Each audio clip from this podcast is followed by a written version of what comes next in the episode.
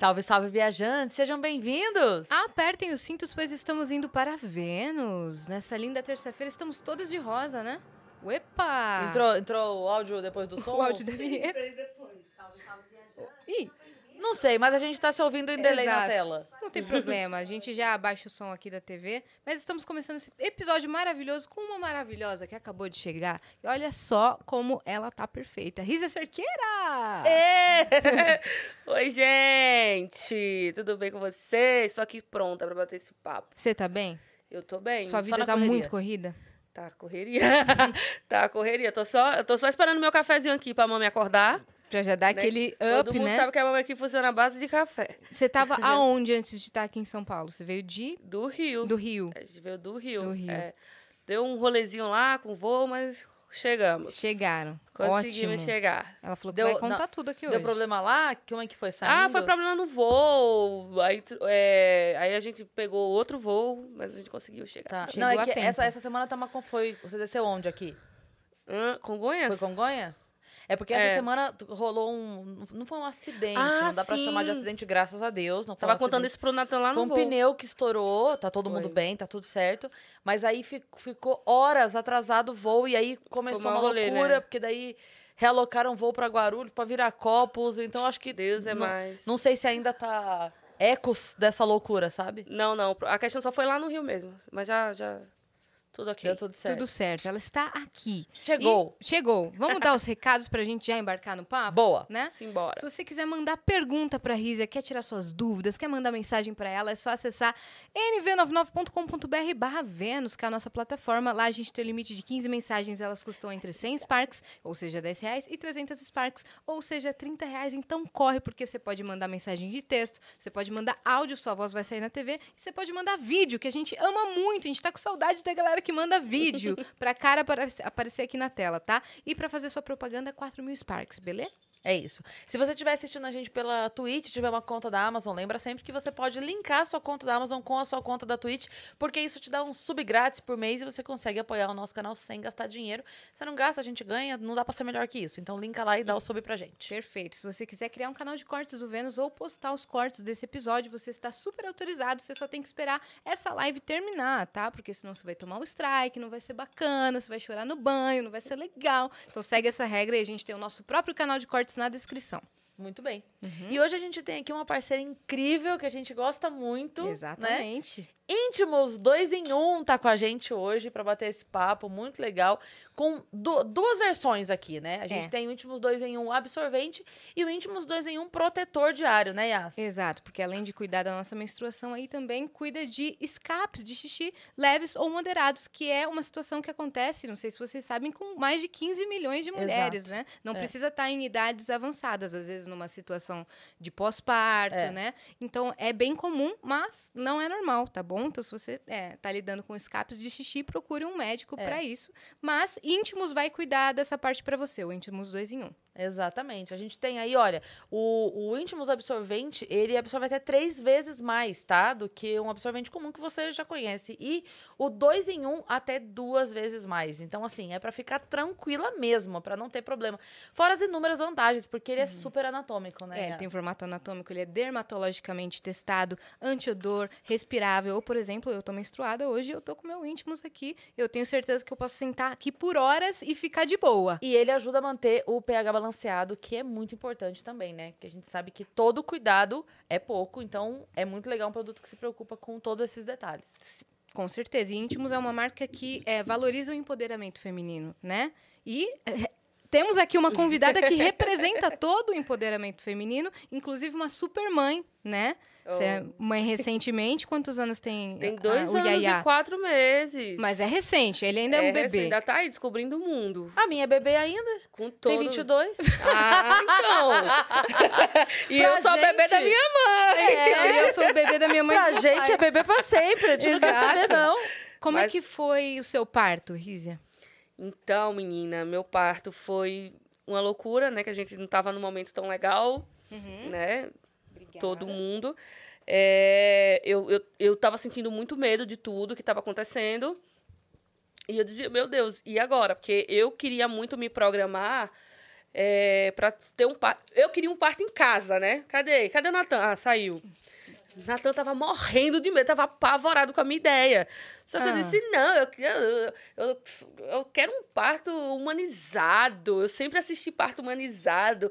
É uma coisa maravilhosa. A gente tem esse poder. A gente pode sim. Aí do nada aconteceu o que aconteceu em todo mundo. Eu disse, e agora, meu Deus? O desespero. Só que, graças a Deus, cara, um anjo chamado Ju, que ela ajudou também no parto da irmã de uma amiga minha. E ela disse, amiga, porque eu tava com acompanhamento médico, né? Só que assim, não tinha ninguém perto da família para dar um apoio, nem da minha, nem da do Natan, porque a família dele é angolana, tava todo mundo lá, ninguém podia viajar, minha família é lagoana, ninguém podia. Então Vocês estavam assim, sem rede de apoio. nenhuma. E aí a pessoa que veio assim para me dar uma mãozona foi foi a Ju, que ela é enfermeira, ela trabalhava com essa questão de parto, então ela foi meio que minha doula. Mas o que é que acontece? E não podia ninguém estar na casa de ninguém, mas a Ju disse e a, e a Ju disse, cara, eu vou aí. Né, que na última consulta com a médica, Yahweh nasceu com 41 semanas e 5 dias.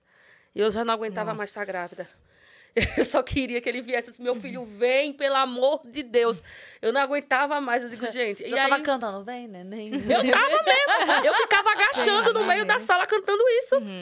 E aí. Vibrando pra ele vir Sim, logo. com certeza. E aí, eh, voltando ao assunto do parto, como eu não consegui fazer essa questão do parto humanizado, aí eu busquei um hospital que fosse mais humanizado possível lá no Rio, né? Eh, na época eu não estava também em condições de fazer um parto particular, Uhum. que tava babado. Eu disse, gente, ou a gente guarda um dinheiro, pro, né?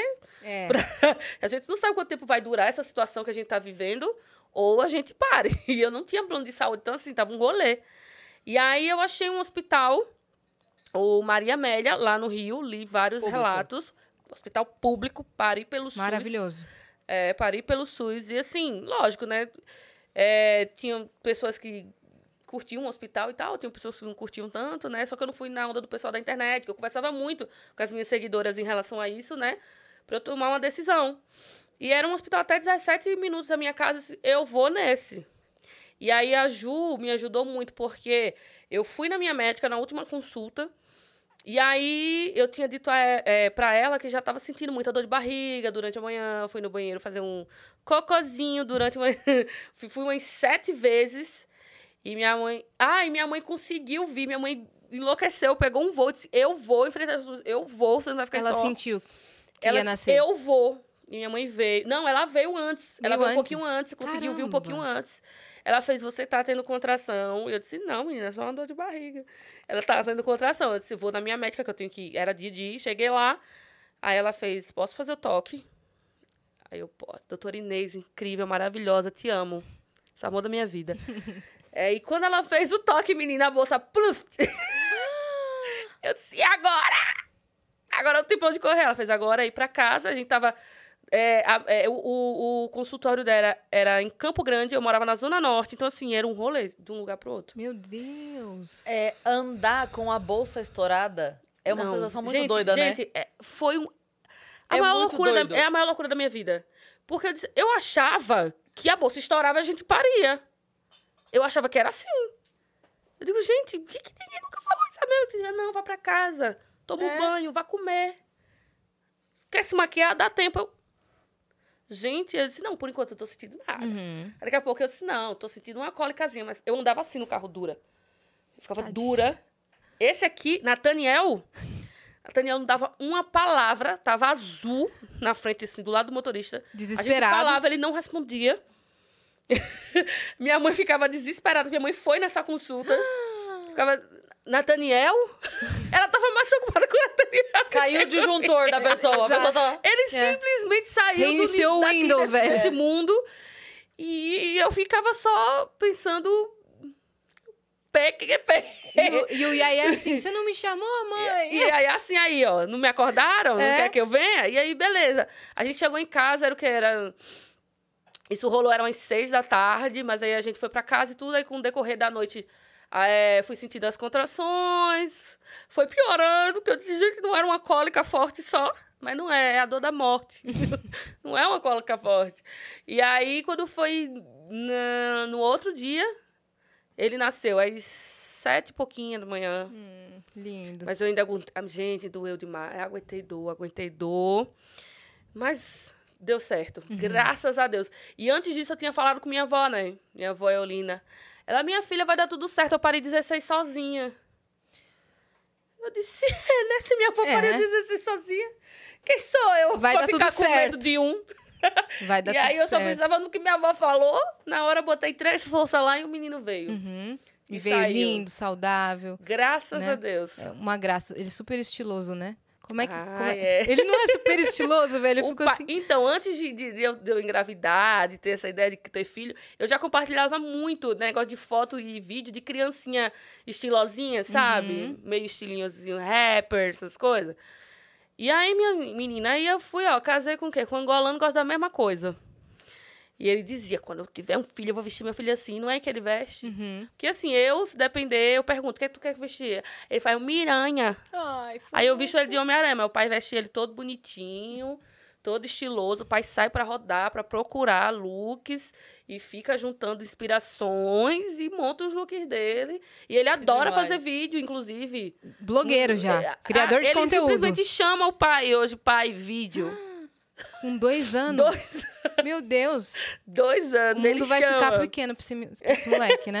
Ele chama, ele chama. É muito engraçado isso. Até antes de ir pra escola, quando tá- ele sabe que tá se arrumando, ele puxa, pai, vem. Uhum. Vídeo. e ele já gosta de fazer jogando a roupinha, né? Porque ele tem que ter maior paciência, só o Natan que tem. E como que é pra vocês a criação dele, assim? Como que chegou a maternidade na sua vida? Então, aí eu já sabia que ia ser um rolê bem difícil, né? Que é uma criança preta, assim, num, num país muito racista, né? São casos e casos, assim, aterrorizantes, que dá medo, sim, botar um filho no mundo. É, eu não tiro é, eu não tiro a razão de pessoas que dizem assim, eu botar um filho nesse mundo horrível. Realmente, o mundo tá babado. Mas, assim, era uma vontade que eu tinha, né, de ser mãe. Eu sabia que eu ia enfrentar tudo isso, né? E o Natan também tinha muita vontade de ser pai. Mas a gente conversava muito sobre isso antes dele nascer, né? Como é que a gente ia passar para ele essas situações. Porque Você também tendo uma vida pública, né? Sim, exposta. Sim, sim. É aquilo, na minha criação foi, vai ser, é, tipo, a criação dele vai ser muito diferente do que foi a minha, por exemplo, né? Meus pais, é, minha mãe é preta, né? A gente vem de uma cidade do interior de, de Alagoas e é evangélica, então assim é toda uma construção, né? De um lugar, de um- uma cultura de um lugar. E aí eu fui vivenciando muita coisa difícil, né? E foi assim que eu dei de cara com, com essas questões raciais. E hoje eu tenho que passar isso pro meu filho, né? Infelizmente, eu tenho que ensinar o meu filho a lidar com essas situações desde pequenininho, né? Porque eu lembro, no meu tempo da escola, por exemplo, já grudaram chiclete no meu cabelo porque chamavam meu cabelo de bombril e dizia que eu tinha que os meninos zoavam que eu tinha que cortar o cabelo. Sabe? Então, assim, minha mãe tinha o maior cuidado de sempre me manter com penteados, que era pra ninguém brincar com o meu cabelo, ninguém tirar onda com o meu cabelo, sabe? E não era pra ser assim, né? Era, porque assim, se eu quisesse chegar e dizer, mãe, quero cabelo solto, sabe? Em vez de ir com penteado, poderia ser tranquilo, mas ela não deixava, ela fazia tudo pra me proteger, né? Que ela, como Porque mulher preta, ela era professora. dela já. E ela já era assim. professora, então ela sabia do que ela, o que ela passava, né? Minha mãe já passou por vários casos de racismo que, meu Deus, Uhum. principalmente na escola, que eu acho que a escola, né, é o primeiro lugar que você dá de cara com isso, assim, no É dia a primeiro dia. contato é social, o primeiro né? contato, isso. E aí eu passei, cara, desde pequena, desde muito pequena, eu, eu passei por essas coisas, né? E eu falava pra minha mãe, minha mãe enfrentava o- as pessoas, minha mãe, sabe, sempre se posicionou em relação a isso. E, e cara, é muito triste você ter que ensinar pra uma criança que ela não eh, tem que entrar na loja e não pode tocar em nada. Todo mundo toca nas coisas na loja. Por que, que você não pode tocar? Porque você pode ser acusado de Pra roubo. ver um brinquedo, né? Pra... Não pode. É. Não pode. Entendeu? Então, isso é muito triste. É doloroso. Mas, infelizmente, a gente precisa passar para ele como ele lidar com essas situações, como ele deve se posicionar, né? É, mas aí a escolha vai ser dele, né? De como se posicionar e tal, porque agora não. Mas se por acaso algum amiguinho mexer com ele, alguma coisa acontecer, eu sei que ele vai. Eu tenho certeza, assim, que ele vai chegar para mim e vai contar. Né? Porque eu tenho muito isso, assim, de ser o mais próximo possível, amiga possível do meu filho. Uhum. Né? Então, desde já, eu dou banho nele, dizendo seu cabelo é lindo, Ai. ensino ele a mexer no cabelo dele. Hoje mesmo faz mãe, ele pede creme, e ele entende que o cabelo dele se penteia de outra forma. Lindo. O pai dele cuida do cabelo dele é, e, e- e faz tudo brincando, até às vezes filma para mostrar para ele como é lindo. né? Cantando, dançando, É, como é brincando. lindo, mostrando, é, passando shampoo, creminho no cabelo dele, que é passado de uma forma diferente, é, usando a esponjinha para fazer o caixinho no cabelo dele, mostrando que ele pode ter, mostrando o cabelo do pai dele também, que o pai dele gosta de fazer penteado de trança, então ele vai se inspirar muito no pai também, Com certeza. né? Então a gente mostra muito isso, que ele passa muito isso para ele, que ele é uma criança linda e que ele é capaz, né? E não tem nada nesse mundo, né, que possa que possa é, destruir a pessoa, o ser humano que ele que ele pode se tornar o adulto que ele vai se tornar, né? Sim. E torcer também para que ele encontre um ambiente escolar e social já modificado. A gente sabe que Sim. a zero vai ser difícil a gente chegar, vai levar um tempo, mas hoje já tem muito mais famílias conscientes educando seus filhos de Sim. maneira mais consciente, então que ele encontre amiguinhos e coleguinhas que estejam Com ao lado dele nessa luta. Com certeza. né? Inclusive, a gente. eh, Ele entrou na escola agora, né? Em junho. E aí, cara, nessa busca de escola, como hoje, né? eh, a gente eh, vive um pouco melhor e tal. A gente também mora num bairro melhor. Então, assim, você vai procurar uma escola particular, você entra num, num ambiente. É branco. Uhum. Digo, gente, não tem uma criança preta nessa sala de aula. O que, que é isso? O que, que tá acontecendo? Pra ele se reconhecer. Aí as pessoas podem dizer, sim, e daí? Gente, não é normal. Não é uma coisa normal. Eu disse, gente, eu preciso colocar meu filho, né? E aí eu, eu fui, fui visitar essa escola que ele estuda, inclusive ele amou a escola. É, pessoas que trabalham lá eram. é, até a pessoa que entrou em contato comigo também era uma pessoa preta e tal, era até minha seguidora. Era, não, é minha seguidora. Não era, não. Continua Ela é sendo. seguidora, porque eu fui em várias escolas. Né? E você chega lá, aí já tinha um adesivo grandão de um menino preto lá, sabe? Uhum. Apesar da escola Essa ser. tá. Sim, apesar da escola ser. um- é- era uma escola mais humanizada, e apesar de ter muita criança branca, né? Ele tem essa representatividade através dos desenhos, das. E eu tenho certeza que lá no dia a dia, né, elas é, tratam ele como um, uma criança comum. Até porque ele é uma criança comum. E eu Exato. sei que não, que não existe esse tratamento igual. Minha mãe também é professora até hoje, ela trabalha com isso. E ela diz que percebe na própria escola, ela trabalha em escola pública, e percebe, às vezes, um tratamento melhor Uhum. com a criança que é branquinha dos olhos claros do que com a criança pretinha do cabelo crespo, por exemplo. Antes da gente se aprofundar nesse assunto, é por isso que é importante a gente a- abordar essas questões e desafiar esses estigmas. É isso que Íntimos prega. O QR Code está aparecendo na tela para você apontar e conhecer o Íntimos 2 em 1, né? Só para a gente Boa. finalizar. Eu, eu ia comentar com você que eu vi um corte essa semana do Serginho Grossman, vocês viram? Hum. Que a coisa mais linda, ele tá falando com a Camila. Camila. Ah, de com a Camila Lucas. De Lucas, É. sim. Eu ia falar Camila do BBB, imagina. A menina virou a Camila do BBB. A Camila Deluxe tava, não tava lembrando o sobrenome. Minha sister do de BBB? É, É, Ela- o pessoal chama Risa do BBB. E, e achei tão bonito porque o, o, o corte, como ele começa nisso, não dá pra saber do que, que ele tá falando. Aham. E é muito legal, porque aí ele fala assim, que é, o pai dele, ele falou, meu pai quando era vivo tinha um lugar que ele amava ir. Ele amava ir nesse lugar. Você já viu esse corte? Eu não vi esse. Ele fala, meu pai amava ir nesse lugar. Ele ia lá pra se sentir bem, era um lugar que ele, se, se tava triste, ia lá pra melhorar, se tava feliz, ia lá pra comemorar, era um lugar do coração. E aí o pai dele faleceu e tal, e ele falou assim: Eu sinto saudade do meu pai. Eu falei: Eu vou lá. Eu vou lá, vou me propor a sentir o que ele sentia nesse lugar. E aí ele falou: Eu fui lá, fiquei lá, se, tentando, tentando, tentando sentir o que ele sentia naquele lugar. Sabe o que Isso. aconteceu? Eu Não não, consegui. Daí ele Não falou: é, Eu nunca vou estar no seu lugar. Nunca. Eu nunca vou Isso. entender. O que eu posso. Ó.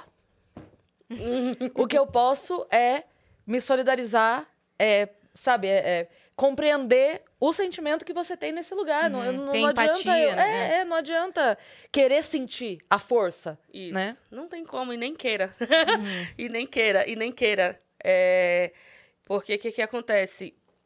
Eu vejo é, muita gente, às vezes, pessoas brancas, inclusive, quando rola alguma questão de raci- racial, que a pessoa que sofreu a questão é, fala, cara, eu me ofendi com aquilo. Ou às vezes não fala no momento, porque eu vou te dizer, muitas vezes a gente não consegue reagir no momento. A gente consegue reagir depois. Teve o caso do João, lá no Big Brother. Sim. Ele não conseguiu, é, é assim, ter a reação no- na hora, ele conseguiu ter a reação depois que ele parou pra pensar, que ele disse, cara, E absorveu não aquilo. gostei. E a questão é da pessoa chegar e dizer, cara, perdão, eu errei, né? Não custa nada. Uhum. Do que você ficar rebatendo e dizer, ah, mas tudo é racismo. Se a pessoa se feriu, se ofendeu, é racismo, é preconceito, é.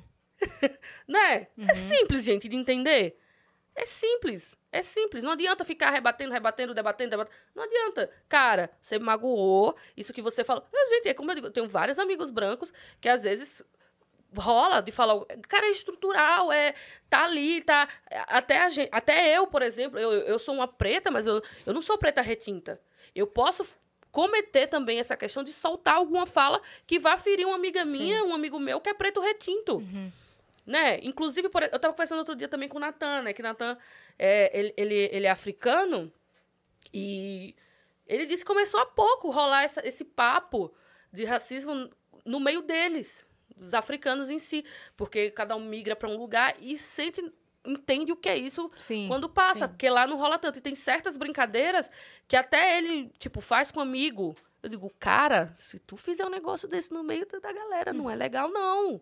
E algumas sabe? expressões que. é- Brincadeiras, é. expressões do dia a dia. Isso, o Batista Então- estava contando pra gente. O Isso. Batista que vocês viram lá É. embaixo. Ele veio aqui, ele estava contando que lá as expressões não, não, não são tão, tão faladas quanto aqui. Faladas Aham, que é, isso, cara, isso é racismo. Não lá lembro, não é tão falado. Eu não lembro Isso. quem foi que veio aqui que comentou Hum, que, assim, é, é fácil perceber quando a pessoa faz pela maldade e quando a pessoa faz pelo ímpeto, pelo, sei lá, pelo, por uma.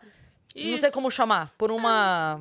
Sei lá, alguns- Sem a maldade, vai. Isso. Com a maldade ou sem a maldade. foi assim que a Raquel. que dá muito pra perceber e que Sim. fica muito fácil você conversar com a pessoa quando, tipo, quando quando é uma coisa que só sem a maldade, é muito fácil você chegar lá que a pessoa na hora e que quando tem a maldade é, é É diferente. engraçado que quando tem a maldade, a pessoa parece que não quer aceitar ser corrigida. É Pois incrível é. como a pessoa não quer aceitar ser corrigida. Eu digo, gente, Nem pediu uma desculpa, quer. o que, que custa ouvir? Pedir uma desculpa, se retratar, né? Sim. E cada um segue seu caminho aprendendo. Cê- é. A galera não diz, todo mundo diz que tá todo mundo em construção, que tá todo mundo aprendendo. Então, quando a pessoa sofrer é, o ataque, sofrer a questão, passar por uma brincadeira dessa, disser que, cara, me feriu. Pede desculpa, se retrata e aprende e não faz mais. Eu vou, eu vou pedir licença pra repetir uma, uma coisa que o Chico falou pra gente, porque eu achei que foi uma metáfora maravilhosa quando ele veio, você lembra? Hum. Do exemplo que ele deu? Que ele falou assim, eu achei maravilhoso isso e, e não é de autoria dele, ele também ouviu. Aham. Então eu estou replicando aqui porque, enfim, é importante. Ele falou, ele deu esse exemplo, eu achei muito bom. Ele falou assim, ó, imagina que você tá num show, show lotado, todo mundo ali apertado e tal, e aí você vai se movimentar e tá difícil andar. E aí quando você vai se movimentar, você pisa no pé de alguém, sem querer, óbvio, sem Uhum. querer. Você pisou no pé da pessoa. Aí a pessoa faz um escândalo porque você pisou no pé dela. Aí você pensa assim: credo, foi sem querer. Você viu que foi sem querer, eu só pisei no seu pé. Aí a pessoa tira o sapato e ela tá com um puta machucado no pé, que você não sabia. Você não sabe da Então ele falou dela. assim. Eu achei maravilhoso, porque ele falou assim: pode ter sido sem querer, tá tudo bem, a gente acredita que foi sem querer, mas você não conhece a dor que tá por dentro. Isso. Então, reconheça que, tipo assim, caramba, mesmo sem querer, Você Não, machucou você aquela machucou? pessoa. Isso. então se desculpa. Se desculpa com a pessoa porque tem uma dor ali que você não conhece. Isso. Não é? É isso. É o básico, gente. Só, só isso. Só isso. Uhum. Né? E às vezes a gente passa por tanto estresse por conta de uma situação, por conta de. Né? Principalmente levando para esse lado, para essa questão racial que a gente tá falando sobre isso. Que assim, eu digo, gente, às vezes eu olho pra situação e digo, gente, não precisa. E também tem aquela pessoa que você já vê que a pessoa não quer ouvir, não quer aprender, não quer colocar aquela questão pra frente, que eu olho assim, sinceramente. Eu digo, ai, gente, eu, eu já fui, porque assim, o pessoal chama, né, militante chata. Hum. Gente, ó, deixa eu te dizer uma coisa. A militante quer descansar, mas Vocês não deixam? Ninguém deixa a gente descansar, cara. Às vezes a gente sabe. Às vezes a gente só quer viver nossa vida. É, é- é- Agora, indo pra outra parte, é como as pessoas caem em cima nessa questão da gordofobia também. Né? Eu, como mulher gorda, às vezes tô na internet, quero me mostrar numa foto de biquíni, numa foto de lingerie, numa foto. E as pessoas não deixam a pessoa em paz. Aí é isso que eu digo, gente, que, que, que vocês querem que o militante descanse? Como é que a gente vai descansar? Uhum. Então, assim, a gente tem que bater no ponto falando sobre essas questões sempre. Porque é isso, tem é. gente que quer ouvir, tem gente que não quer ouvir, Uhum. né? E é difícil pra quem não quer ouvir, porque a gente tem que ficar repetindo, principalmente pra quem não quer Fora ouvir. que você deve ter passado coisas na sua adolescência que na época você não reconhecia Nossa. enquanto racismo. Porque, por exemplo, a Cintia Raquel, que fazia Biba no Castelo Ratimbu, ela veio aqui É. e contou que numa situação, quando ela era criança, um apresentador de TV foi fazer uma entrevista e chamou ela por um termo racista. E agora, há um ano, ela foi assistir e percebeu. Mandaram pra ela, né? Mandaram pra ela e ela falou: Meu Deus, eu lembro de me sentir desconfortável na hora. Não sabia por quê, porque eu não sabia o que significava, mas eu fiquei. eu não me senti bem. E hoje em dia eu entendo que aquilo foi racismo. Pra tu ter noção, é, eu não queria pegar sol. Quer dizer, gente, se eu pegar sol, eu vou escurecer.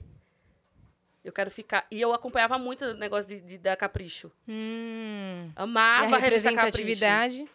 E aí, quando eu via as meninas Capricho, era o quê? Todo mundo magrinho, cabelo lisinho. E, era, e assim, eram umas meninas com a pele muito branquinha. Dizia, gente, não tem uma mancha, não tem nada. E eu preciso ficar sem tomar sol.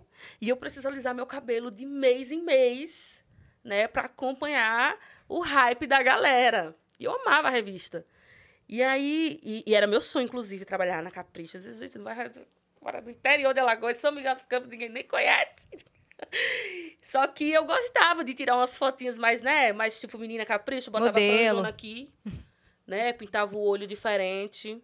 A A coisa Agatha, eu meio emo. Você era emo, eu então. lembro que a Agatha, a Agatha, eu te adoro. A Agatha, ela passava o lápis branco, né? Então eu adorava. Aí passava o lápis pra ser diferentona, com, né? Só que aí Que eu Agatha me via Moreira, nas fo- Não, é a Agatha Braga. Agatha, desculpa, esqueci seu sobrenome. A Agatha. A Agatha. A Agatha.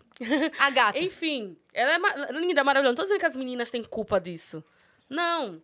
Mas, infelizmente, era o que vendia na época, É porque né? não, é, não é ter, é ter só isso. É ter só isso. É. E aí, eu queria ser igual as meninas. E eu já me peguei chorando. De dizer, gente, meu cabelo não fica igual das meninas. O que é que tá acontecendo? Eu não consigo ficar magra.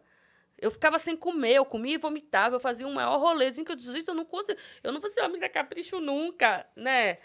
E, e aí, porque era aquilo, né? Saía na Capricho, todo mundo usava aquela roupa, todo mundo usava aquele tênis, todo mundo fazia aquela maquiagem. Uhum. To- Era assim, só que eu dizia, gente, por que? eu ficava, gente, por que que eu não fico igual as meninas? O que que acontece, cara?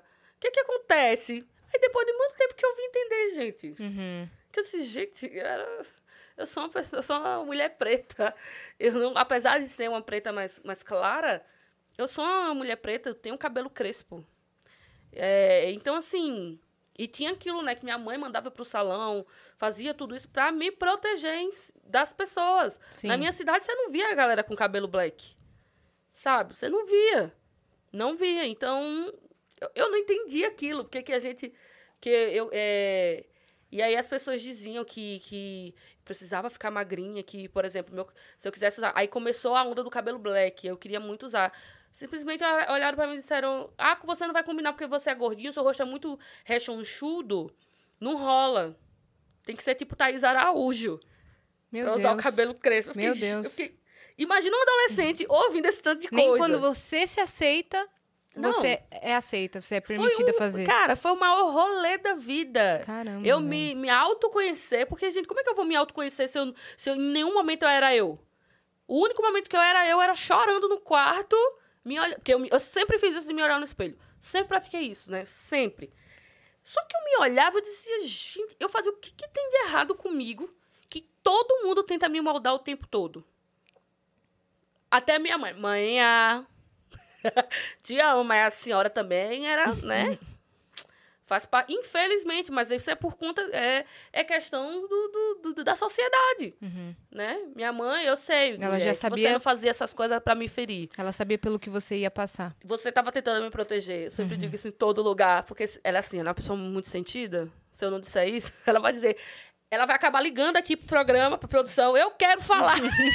A gente atende. Se ela ligar aí, a gente Mas eu atende. tô falando da questão lá do início, né? É da construção e da também- criação. Ela teve a infância dela e a adolescência dela e lidou com coisas. Então eu fico imaginando assim, ela na mente dela replicando, é, como eu Isso. posso, proteger. é, É isso, eu é. sei disso. É. Só que e eu, demorou pra ela entender que, é, o porquê que eu sou assim, o porquê que eu era assim, o porquê que eu queria mostrar pra todo mundo quem eu era. Né? Porque eu passei um tempão tentando adaptar meu corpo, o meu cabelo, até meu jeito, sabe, de se comportar nos cantos. Eu nunca fui menininha delicada. Eu nunca fui menininha delicada. E Dois você, tem- votos. e você tentou entrar nessa caixa. Eu Dois votos. tentava, cara. Eu dizia, gente, não dá. Eu gosto de rosa, mas rosa não é minha cor. Uhum. Ai, meu Deus. Eu gosto, mas eu gosto de misturar o rosa com coisa assim mais diferente, sabe? Uhum. Que era engra- eh, Como eu disse, eu sou de uma cidade pequena, então assim, eu lá eu não tinha tanto acesso a coisas atualizadas, até roupa chega depois lá. Até estilo chega bem depois lá. Mas lançava uma coisinha, lançava outra, dizia, acho que eu vou na costureira, pedir pra ela fazer, porque também não tinha meu tamanho, né? Tinha isso. Tinha esse rolê da loja, eu ia em loja, Caraca, eu lembro do rolê que era, às vezes eu comprava roupa, sei lá, no Natal, no Ano Novo, acho que no meio do ano, e durante o, o ano, quando minha mãe ia na capital, aí ela achava uma coisa assim que dava em mim e tudo. E aí tinha questão também da igreja, né? Que eu tinha que usar saião, saia aqui, não sei o quê. Aí eu tinha que vestir roupa, né, de pessoas mais, ma- mais maduras. Imagina. Uma Nossa. adolescente se vestindo assim. Aham. Então, eu fui me. Sabe quando você. Você foi se que eu era perdendo de Parece que você, eu era né? um personagem. E vai apagando o vai brilho apagando. pessoal também. Eu né? era totalmente apagada. Não. Não, eu era muito brincalhona. O que é que eu usava? Eu dizia, gente, como eu não me acho bonita, né? Que eu dizia, cara, eu não sou bonita. Eu só vi o tempo todo, todo mundo mandando eu emagrecer. É, eu engordava um pouquinho. É, já dizia que roupa tal não combina, roupa tal, outra não combina, e aí passou a fazer o quê? Usar leg e camisa grandona para se esconder o tempo todo, né? E não me exercitava, porque. E era uma coisa que eu achava massa, que eu dizia, gente, eu não pratico nenhum esporte. Por que, que eu não pratico nenhum esporte? Eu tinha vergonha, simplesmente, de colocar uma roupa de treino. Uhum. E Achava quando eu via o pessoal na academia, que eu sempre via de fora. E teve uma vez que eu encarei e disse, gente, eu vou entrar na academia, que eu quero ver como é que é o rolê lá dentro. Porque eu só via a galera na porta, né? Lá no interior, todo mundo termina de treinar, vai todo mundo pra porta fuxicar. Uhum. Falar da vida um do outro, não sei o quê. E eu só via aquela galera maiada. E eu dizia, gente, como é que eu vou pra academia? O que, que eu vou fazer na Para- academia? a gente tem a impressão que a gente precisa se matricular numa academia pra poder entrar na academia depois, né? tem que fazer uma academia pra ficar bem pra poder entrar na academia. Pois é. Eu disse, gente, aí. e- e- na época eu não vi, mal via uma, uma pessoa gorda dentro da academia. Eu dizia, gente, por quê? E era tudo por, essas questões. De que sempre tentavam me moldar. E eu sou uma pessoa que eu gosto hoje. Tipo, eu não pratico o esporte, oh meu Deus, atleta. Mas eu gosto por gente fazer musculação. Sim. Você Né? não odeia praticar exercícios. Eu não odeio. Não, Você muito ama. pelo contrário. Eu fico ruim quando eu não faço. Uhum. né? E, e, enfim, e aí é isso, eu vim entender muita coisa, cara, depois dessa questão do, do autoconhecimento, sabe?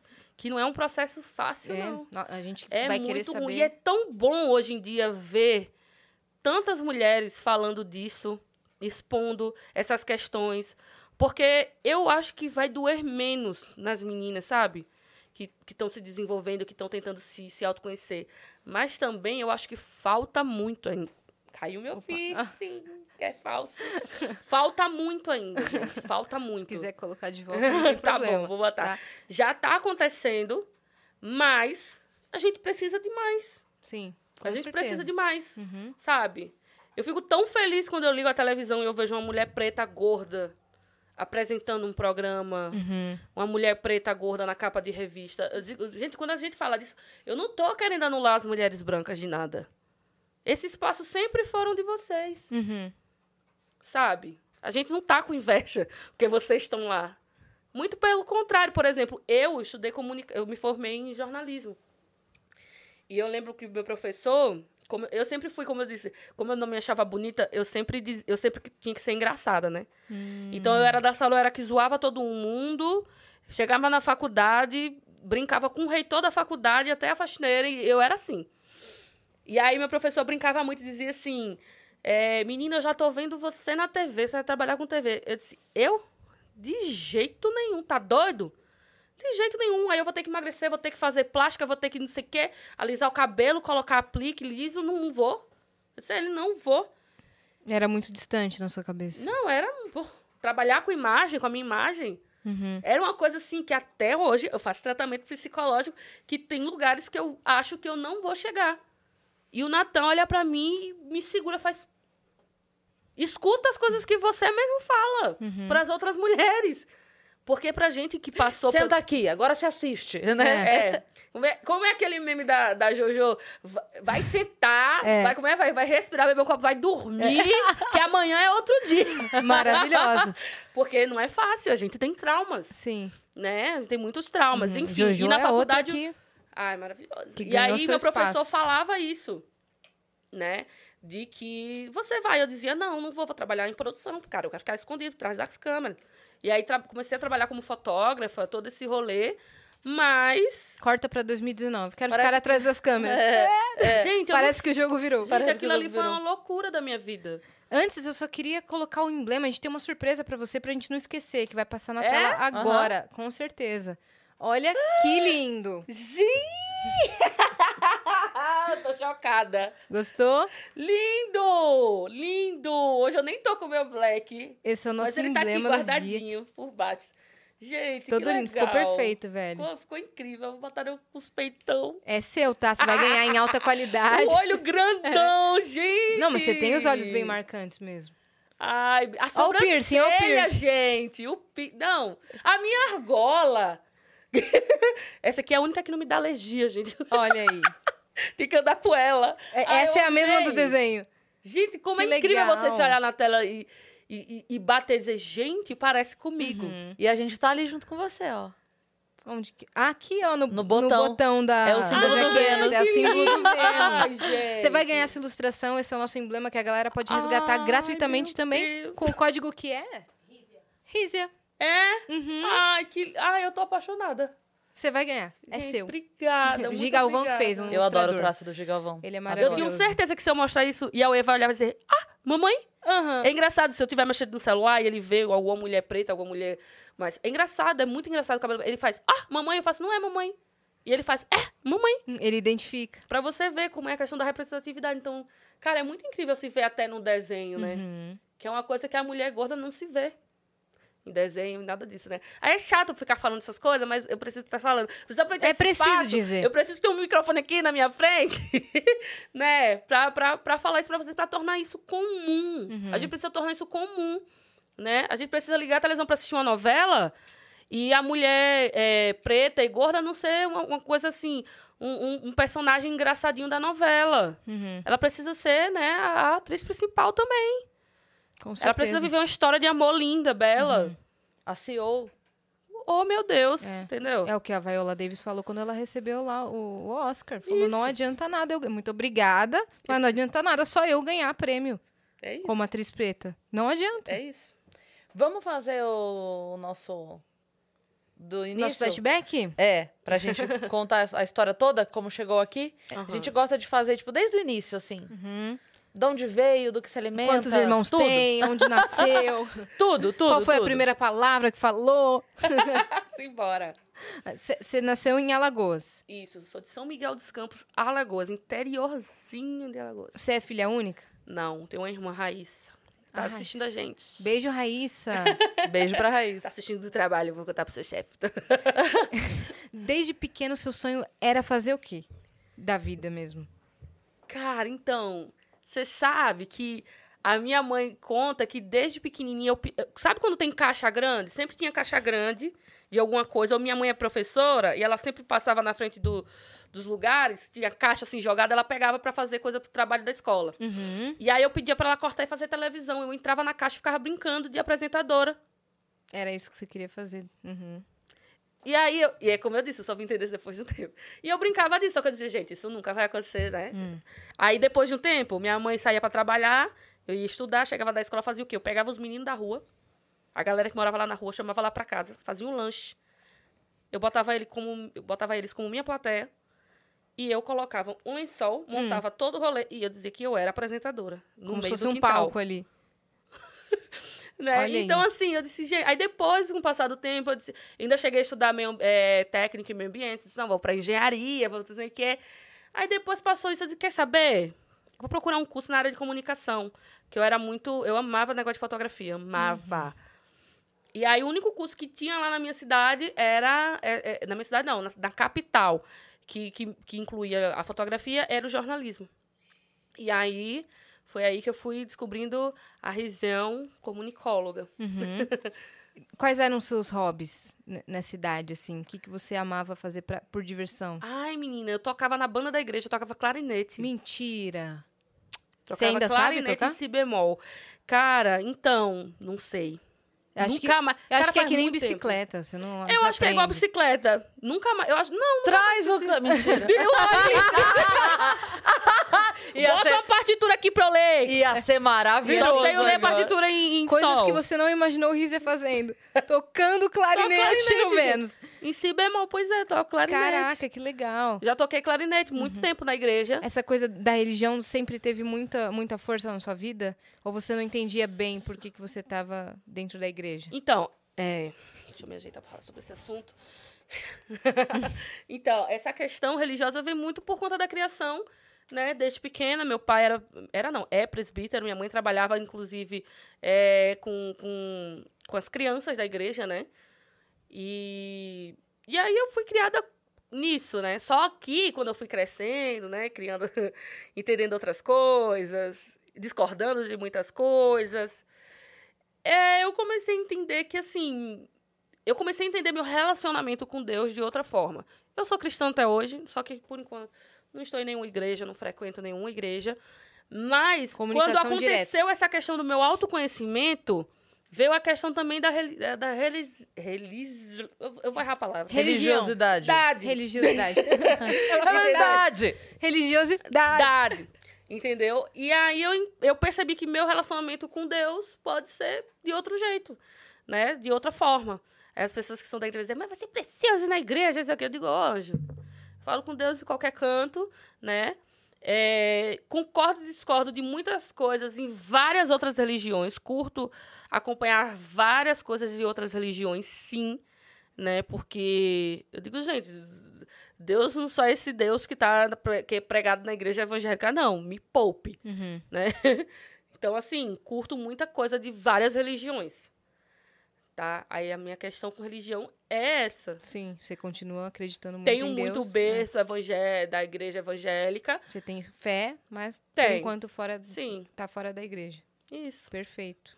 Aí você foi fazer jornalismo e você se identificava mais na área pra, pra ir pra TV mesmo. Não, como eu falei, Você queria ir eu, pros eu não queria, eu bastidores. queria, eu queria ser dos bastidores. Uhum. Eu queria ser da produção, aquela loucura. Ai, meu Deus, perdeu os cabelos resolvendo coisa. E, você chegou a trabalhar nessa área? Não, menina, eu nem exerci, ó. Não? Nem exerci. Isso Terminei foi me- que ano? Ai, que ano foi que eu me formei, meu Deus? Nem lembro. Enfim. Foi por aí. 17, 2017? Ah, então um pouquinho antes de você ir pro BBB. Aham, eu estava desempregada e passei do... tempão desempregada. Inclusive, antes de entrar no Big Brother, eu não estava em Alagoas, eu estava em Salvador. Falei com a prima minha, que eu tinha brigado com meus pais. Eu quero ir embora, eu sair de casa, mas como desempregada? Eu disse, cara, eu vou procurar emprego aí em Salvador. Eu disse, vou começar a fotografar aí, que eu tinha uma câmera, né? Na época, comprou na época da faculdade. E aí, eu, a câmera quebrou. eu não tinha nem dinheiro para consertar a câmera. Eu disse, lascou. E agora? Né? Infelizmente, Foi entrei num buscar quadro de depressão horrível. Sério? Tentei fazer merda, porque eu disse, gente, estudei, eu era uma ótima aluna, eu era um... Não sei o que aconteceu. Eu digo, gente, tá dando tudo errado. O que, é que eu tô fazendo nesse mundo? Não tá dando em nada. Eu comecei a ver- não ver sentido em nada. Eu só tava vivendo no automático de acordar, tomar banho e dormir, porque nem comer eu queria, né? Uhum. nem comer eu queria. Então Você tava caiu assim, numa depressão mais grave, então. muito grave, Uhum. muito grave. E também foi difícil explicar pro meu pai, pra minha mãe na época, que é que estava acontecendo. As pessoas da igreja, da igreja que eu não frequentava mais diziam, é falta de Deus. Entendi. É porque não vai pra igreja. É porque não sei o que. Eu dizia, gente, não é possível, eu não sou uma pessoa ruim, o que é que tá acontecendo? Eu era uma aluna muito ativa, né? Apesar de ser bagunceirinha, eu era muito ativa. Na Era ativa demais? Era. Demais. Eu saía da minha turma pra assistir aula na turma dos outros. Fazia isso, mas assim, eu, eu, eu me sentia útil. Então, quando acabou a faculdade, simplesmente não tinha nada eu fazer. Eu não conseguia arrumar emprego nem em loja de. Tipo, eu botava, eu digo, gente, eu só quero trabalhar. Uhum. Né? Porque eu, eu, eu digo, gente, eu não buscava riqueza, não buscava, eu buscava minha independência financeira Uhum. e sair da casa dos meus pais, viver minha vida, a vida que eu queria. E é isso. Você e entregava conseguia- currículo e não chamava. Cara, eu entregava currículo pra caramba, ninguém nem respondia. Aí uma, a minha tia, tia, Elina, estiver assistindo, um beijo. Tem que mandar beijo pra todo mundo, senão depois... Manda. Um beijo, família cerqueira! Beijo, família cerqueira. Se vocês estiverem assistindo. Então, Já, abre o pergaminho com o nome de todo mundo aqui pra gente, a minha família é tão grande, você não tem noção. Deus me livre. Meu Deus. E, e é difícil Não, você explicar. tava falando aqui agora da sua avó, que pariu 16. Minha avó parece É. 16 anos. Então é família grande. Família é grande. E aí, o que que acontece? É, me perdi. Você, é, do emprego, você entregava currículo. Sim, entregava Aí currículo tia- nada. Aí a minha tia fez... Ai, menina, se inscreve pro Big Brother. Eu digo, ô tia, pelo amor de Deus. Eu aqui em Alagoas, você acha que Boninho vai querer ver minha cara? Resposta, sim. Eu fui um belo dia, tava assim, acho que no último, perto do último dia de inscrição, eu disse, quer saber? Já tinha chorado pra caramba o dia todo, tá com o olho desse tamanho. Eu disse, gente, vou me inscrever. Como é que foi o seu vídeo de inscrição? Lavando prato. pra tu ter noção. Eu tava você contando sobre sua vida. Ah. E eu disse assim, meu Deus, hoje é o último dia, eu não gravei o vídeo. Aí eu peguei o celular, aí comecei a gravar. Oi, sou Risa Cerqueira de São Miguel, nananã, tenho tantos anos, não sei o quê.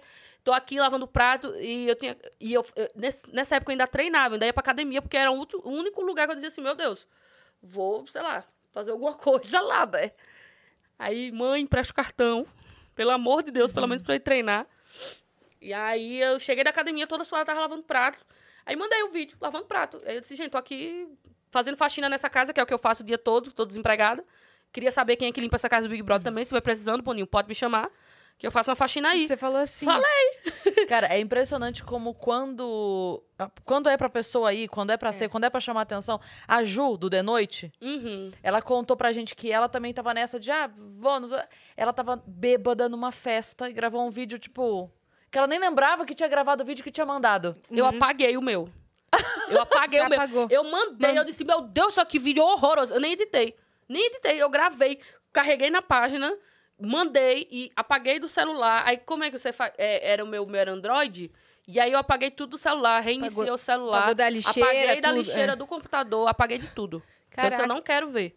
É, é, parece que são esses vídeos que são É. os mais. Eu disse, todo mundo faz, Escolhidos. você não tem um vídeo aí pra gente ter uma inspiração de como foi? Eu digo, não tem. Boninho vai te contar. Não tem. Mas gente. pensa o pior vídeo que você pode gravar na sua o vida pior. e faça. Acho que foi o pior que eu já gravei. É mesmo. O pior. E o Boninho falou, meu, natural. consultoria.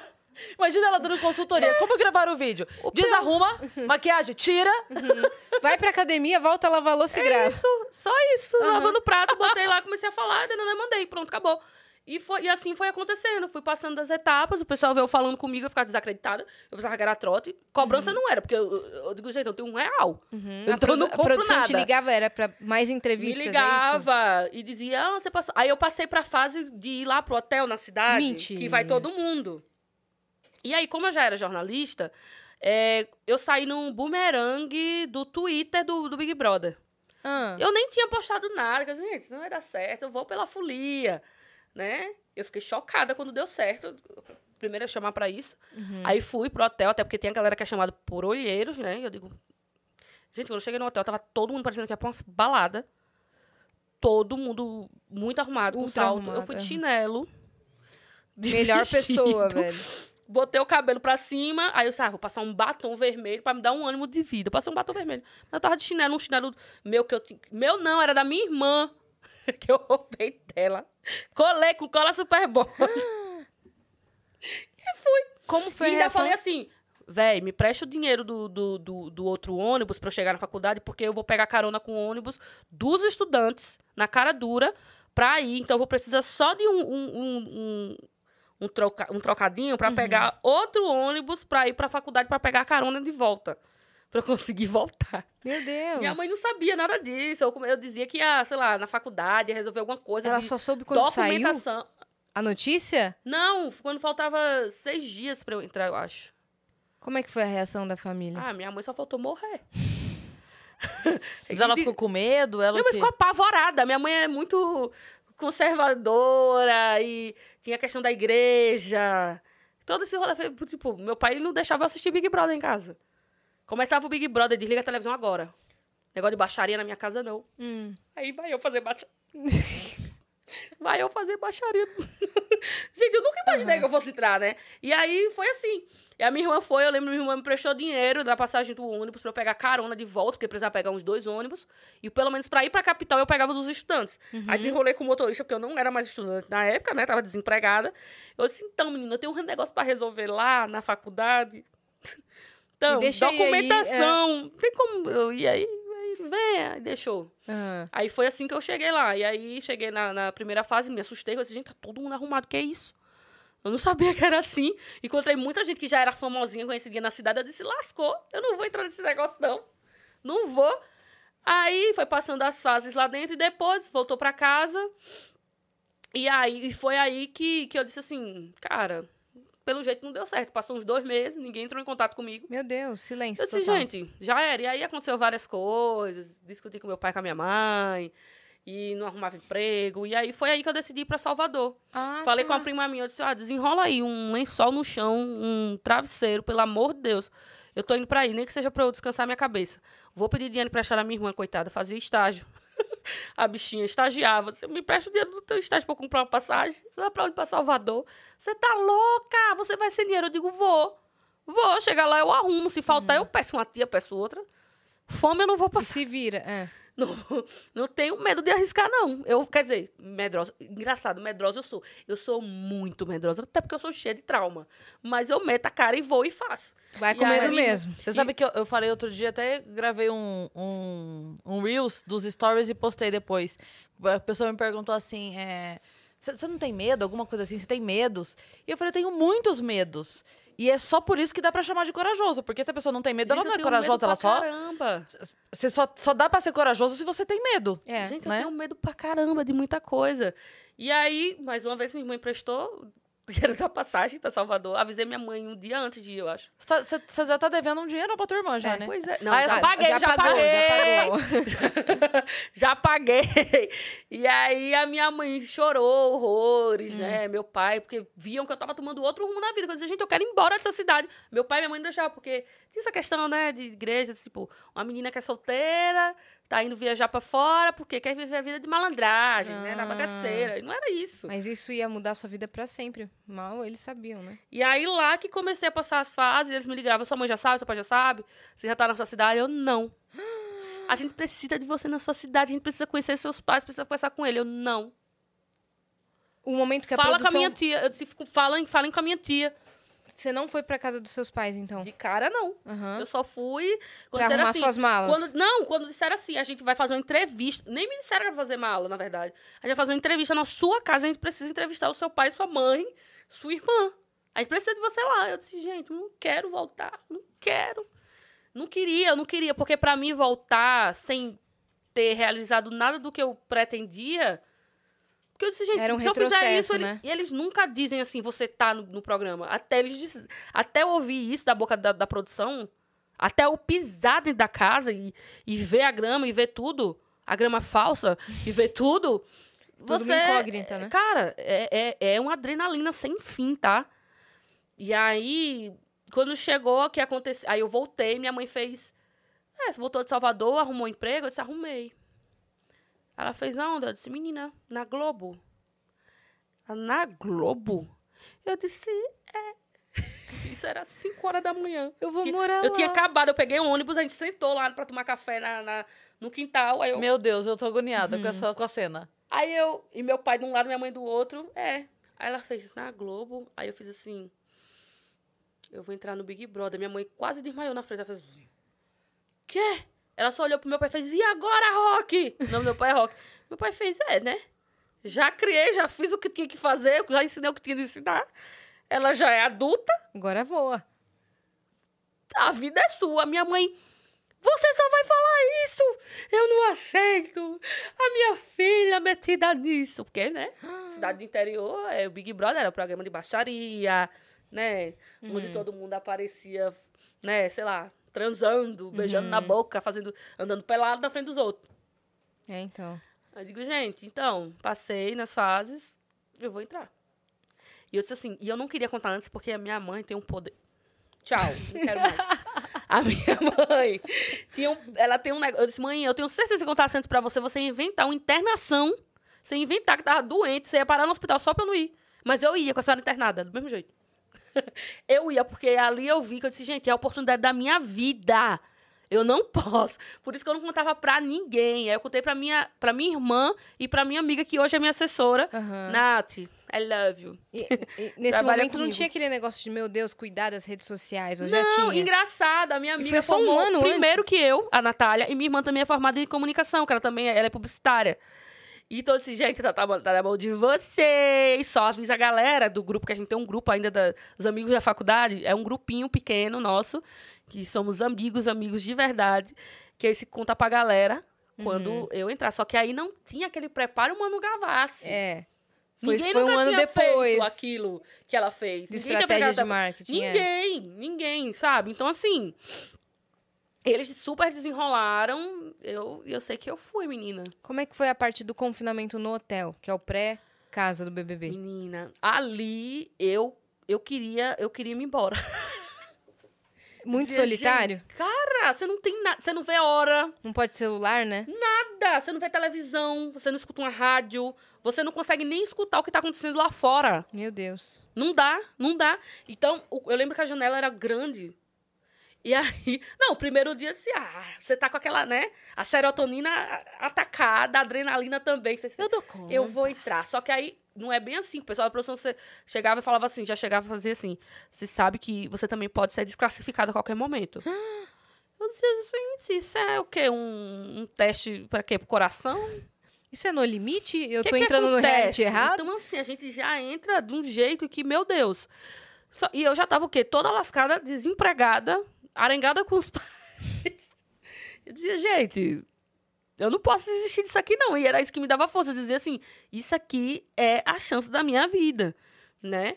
Só que assim, eu não sabia jogar nada. Gente, eu não sei jogar nem. E, e- e o Boninho perguntou: como é que vai ser? Jogo? Sei o que dizer, gente, eu não sei jogar nem Uno. Vocês vão me botar porque querem. Eu não sei jogar Uno, eu não sei jogar do- dominó. Eu pego o dominó, eu monto, eu faço castelinho. Eu não sei. Ele falou, adorei essa menina, vai entrar. Inclusive, eu me coloquei no paredão, pra você ter noção, já perto da final. Eu me coloquei no paredão porque eu não prestei atenção no que estava acontecendo. Ainda cima eu tenho déficit, ainda por cima eu tenho déficit de atenção. Então, assim, tava rolando tipo aqui, Tiago falando com a gente, e a gente tava pronto pra entrar numa festa. E a porta lá fica tudo lacrado, tudo fechado, você não vê o que tem lá fora. E eu aqui, ansiosa pra festa. Aí todo mundo tem da votação, assim, ah, vou votar em quem eu já tava votando mesmo. Eu quero ir pra festa, quero beber, quero ficar louca. Uhum. E aí, quem você vota? Aí eu, Peixinho, que era a Carol, que eu sempre tava votando. Só que se eu votasse em outra pessoa, eu teria me tirado do paredão. O Tiago olhou assim na hora e fez. Rita, você sabe o que você fez? Uhum. Você se colocou no paredão. Eu disse, meu Deus, é o meu filho. Eu disse, meu Deus, a maior chance da minha vida. Eu, eu fiz isso, eu fiz essa merda. Enfim, mas não saí nesse paredão. Que bom, né? né? Infelizmente, não cheguei a ganhar um milhão e meio. e nem ganhei um milhão e meio aqui fora ainda, pra vocês terem noção, três anos depois. Vamos lá, galera, mulheres, publis, Em busca empresas. um milhão e meio de vamos, né? riso. Mas, mas você ganhou uma família linda e uma casa lindíssima Não, mas não é também. minha não, menina. Tô pagando o aluguel aí, ó. Por isso que eu digo, manda as publi pra gente comprar Manda as casa, é entendeu? aí. pra eu fazer o tour pra vocês assistirem o tour pela casa. E a gente Perfeito. decorando e fazendo todo esse rolê. Tô no aguardo, tá? De todos os momentos, assim, da casa, qual foi o que mais te marcou, assim? Cara, te... ah, peraí, deixa eu beber um, um golinho aqui. Com certeza. Hidratem-se, tá? Bebam água. Então, eu vou ao banheiro. Vai Como lá. eu digo que eu nunca me imaginei lá dentro, Eu me imaginava muito menos lá dentro, eu e minha irmã. Imagina pro meu pai vendo essa cena. Meu Deus, já não basta uma. Só que ele falou pra minha mãe uma coisa. A minha mãe falou quando eu tava, eu tava no hotel confinada. Minha mãe disse assim: Eu não sei porque eu tô sentindo que a Raíssa também vai, vai Aham. entrar. Só que a gente. Aí, tipo, eu fiquei sabendo depois dessa fala do meu pai. Aí eu tô lá dentro. Teve, uma pro, teve um dia que simplesmente confinaram a gente na parte de cima da casa, que era um espaço que geralmente tinha festa. Aham. Eu digo, gente, isso tá muito estranho. Num dia de semana, colocaram a gente aqui em cima. Isso no Com- começo do jogo. Ah, acho que era metade do jogo. Meu Deus. Eu já tava muito mal lá dentro. Porque, como eu ficava muito perdida de não saber jogar, de sentir medo de me posicionar mais. Hoje em dia eu digo, gente, eu sendo colocada num reality hoje, eu sou outra Rízia. Com Naquela certeza. época eu tava com muito medo. Como eu trabalhava na área de comunicação, com questões de redes sociais, eu fazia estágio nessa área, Uhum. eu dizia, gente, eu não posso fazer merda porque a galera vai me cancelar pra caramba. Eu já sou mulher preta, gorda, minha- as oportunidades pra mim já são muito difíceis. Não é que eu desacredito em mim, Uhum. desacreditava em mim na época.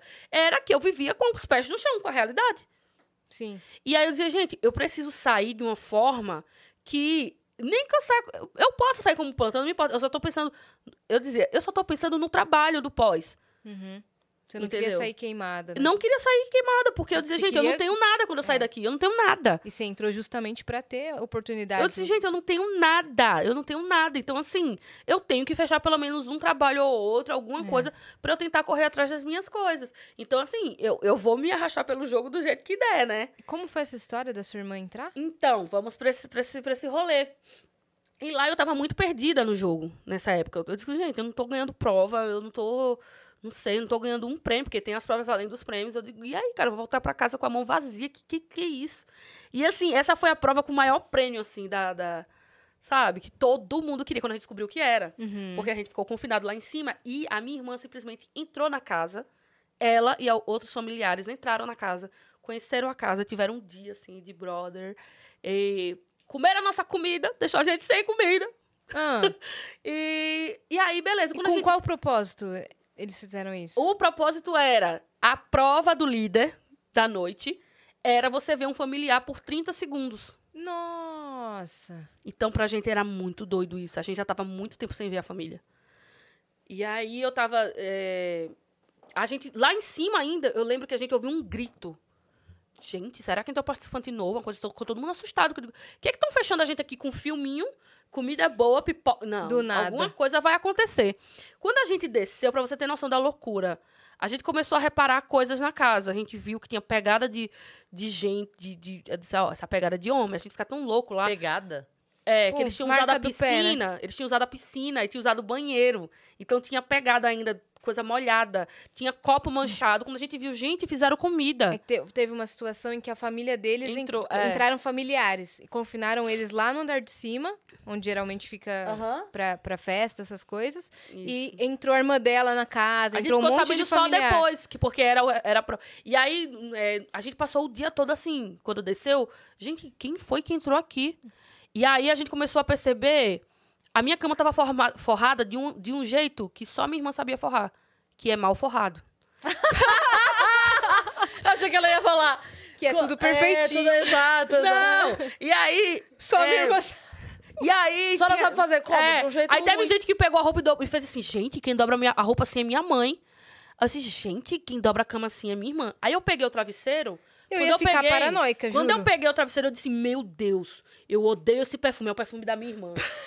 Eu- Era um perfume Você- de maracujá, que eu tenho um ódio Você dele. falou, entraram aqui. Ah, Não, eu disse, gente, eu tô sentindo o cheiro da minha irmã. A minha irmã entrou aqui. A minha irmã entrou aqui. Aí todo mundo ficou paranoico. Quando chegou a noite, tava todo mundo nervoso, sem entender o que, é que tava acontecendo, que a gente passou o dia preso na casa. Aí disseram assim, vamos pra prova do líder. A gente foi. Quando chegou lá, tinha umas cabines, assim. Do nada apareceu só a sombra deles pra gente. Mentira, E, a cara. gente. e eles não ouviam a gente, e a gente não conseguia se comunicar. E aí disseram, gente, então, hoje temos prova do líder e tal, e a recompensa da prova não é nenhum prêmio de 10 mil ou coisa do tipo. É ver um parente por... Um, alguém da família por 30 segundos. Cara, todo mundo ficou com sangue nos olhos de ganhar a prova. Porque a, a pessoa da família poderia falar uma coisa assim pra dar força. Poderia, né? Então eu já tava tão desacreditada de mim, eu tava tão. Ai, gente, tão, tão. pi, né? Que eu disse, ai, gente. Mas quando eu disse, caraca, quem será que veio da minha família? Eu disse, gente, não é possível. Será que minha irmã veio? Não, antes disso, eles passaram um VT. E apareceu um segundinho assim de cada um. Eu disse, gente, eu tenho que ir nessa prova, eu tenho que ver minha irmã. E engraçado que a gente nunca tinha dito assim, se declarado uma pra outra. Que a gente não tinha esse negócio muito de ficar se declarando, de amigas. Foi o dia que a minha irmã se declarou pra mim. Uhum. E aí eu ganhei a prova, ó. Gente, é muito difícil, porque eu tinha que quebrar o coração de uma pessoa que era minha amiga. Quebrar, porque era quebrando o coração. Foi muito de sorte a prova. Sim. Então, cara, era uma emoção que eu pensava que eu ia morrer nessa prova. Tanto é que depois que minha irmã sumiu, eu comecei a sentir uma cãibra. Eu disse pra produção, gente, eu tô tendo um Você ficou ataque. tensa, né? Cara, foi um. Foi... Então, assim, até hoje, se eu postar isso no Instagram, todo mundo chora, porque foi uma cena. Assim. Que, meu Deus, eu acho que até hoje, se eu tiver mal e assistir aquilo, parece que me dá, dá força, de força. novo de, de, de fazer as coisas que eu tenho que fazer, sabe? Que doideira, cara. Então, é. Acho que aquela- nunca tinha acontecido isso de entrar familiar, Entrou. né? Não, ti- teve. Já teve? Teve, mas assim, nesse nível de emoção. Porque foi muito de sorte a prova. Então, É. assim, quem ia perdendo os corações, é, aí você abriu o coração, tinha assim, a sua prova acaba aqui. Uhum. É, troca coração com outra pessoa, sei lá, tipo, coisas assim. Aí, na minha, quando eu quebrei o último coração, ficou eu e a Elana na final dessa prova. Aí, quando eu quebrei, tinha assim, você continua no jogo. Meu Deus. Você desabou quase. A minha irmã teve que falar tudo que ela queria falar pra mim em 30 segundos. Ela começou a gritar: Você é forte, você é mais forte do que você imagina, que não sei o quê, a gente, eu te amo, não sei o quê. Porra. E aí, eu olhei, sei lá. Cara, eu, eu só ficava assim, eu não sabia nem o que falar pra ela, porque não dava tempo. Daqui a pouco, aí puxa ela pra dentro, desliga tudo, todo mundo entra na casa, eu nunca assim, ó. Anestesiado, sem entender. Cara, o que foi isso que aconteceu? Forte, Porque né, mano? pisar na casa do Big Brother, gente, é o sonho de muita gente. É. Então, assim, eu e a minha irmã ainda ter participado desse momento comigo, pô, Porque Então- tudo lá já fica muito mais É. intenso, né? Todos os sentimentos ficam o momento mais... multiplicados por 100. Só que daí, sua irmã também estava sentindo sua falta. Muito! E também tava torcendo e tava muito por enlouquecendo você. aqui fora, Pois é. né? E, cara, foi muito doido, foi muito doido. Vocês tiveram um momento único ali na vida de cada uma. Muito, muito único, porque a gente não tem contato com ninguém, como eu disse, antes de entrar no programa. Esse foi o momento que mais te marcou, realmente. Com certeza. E como é que foi esse pós-BBB? bem difícil. Não foi nada.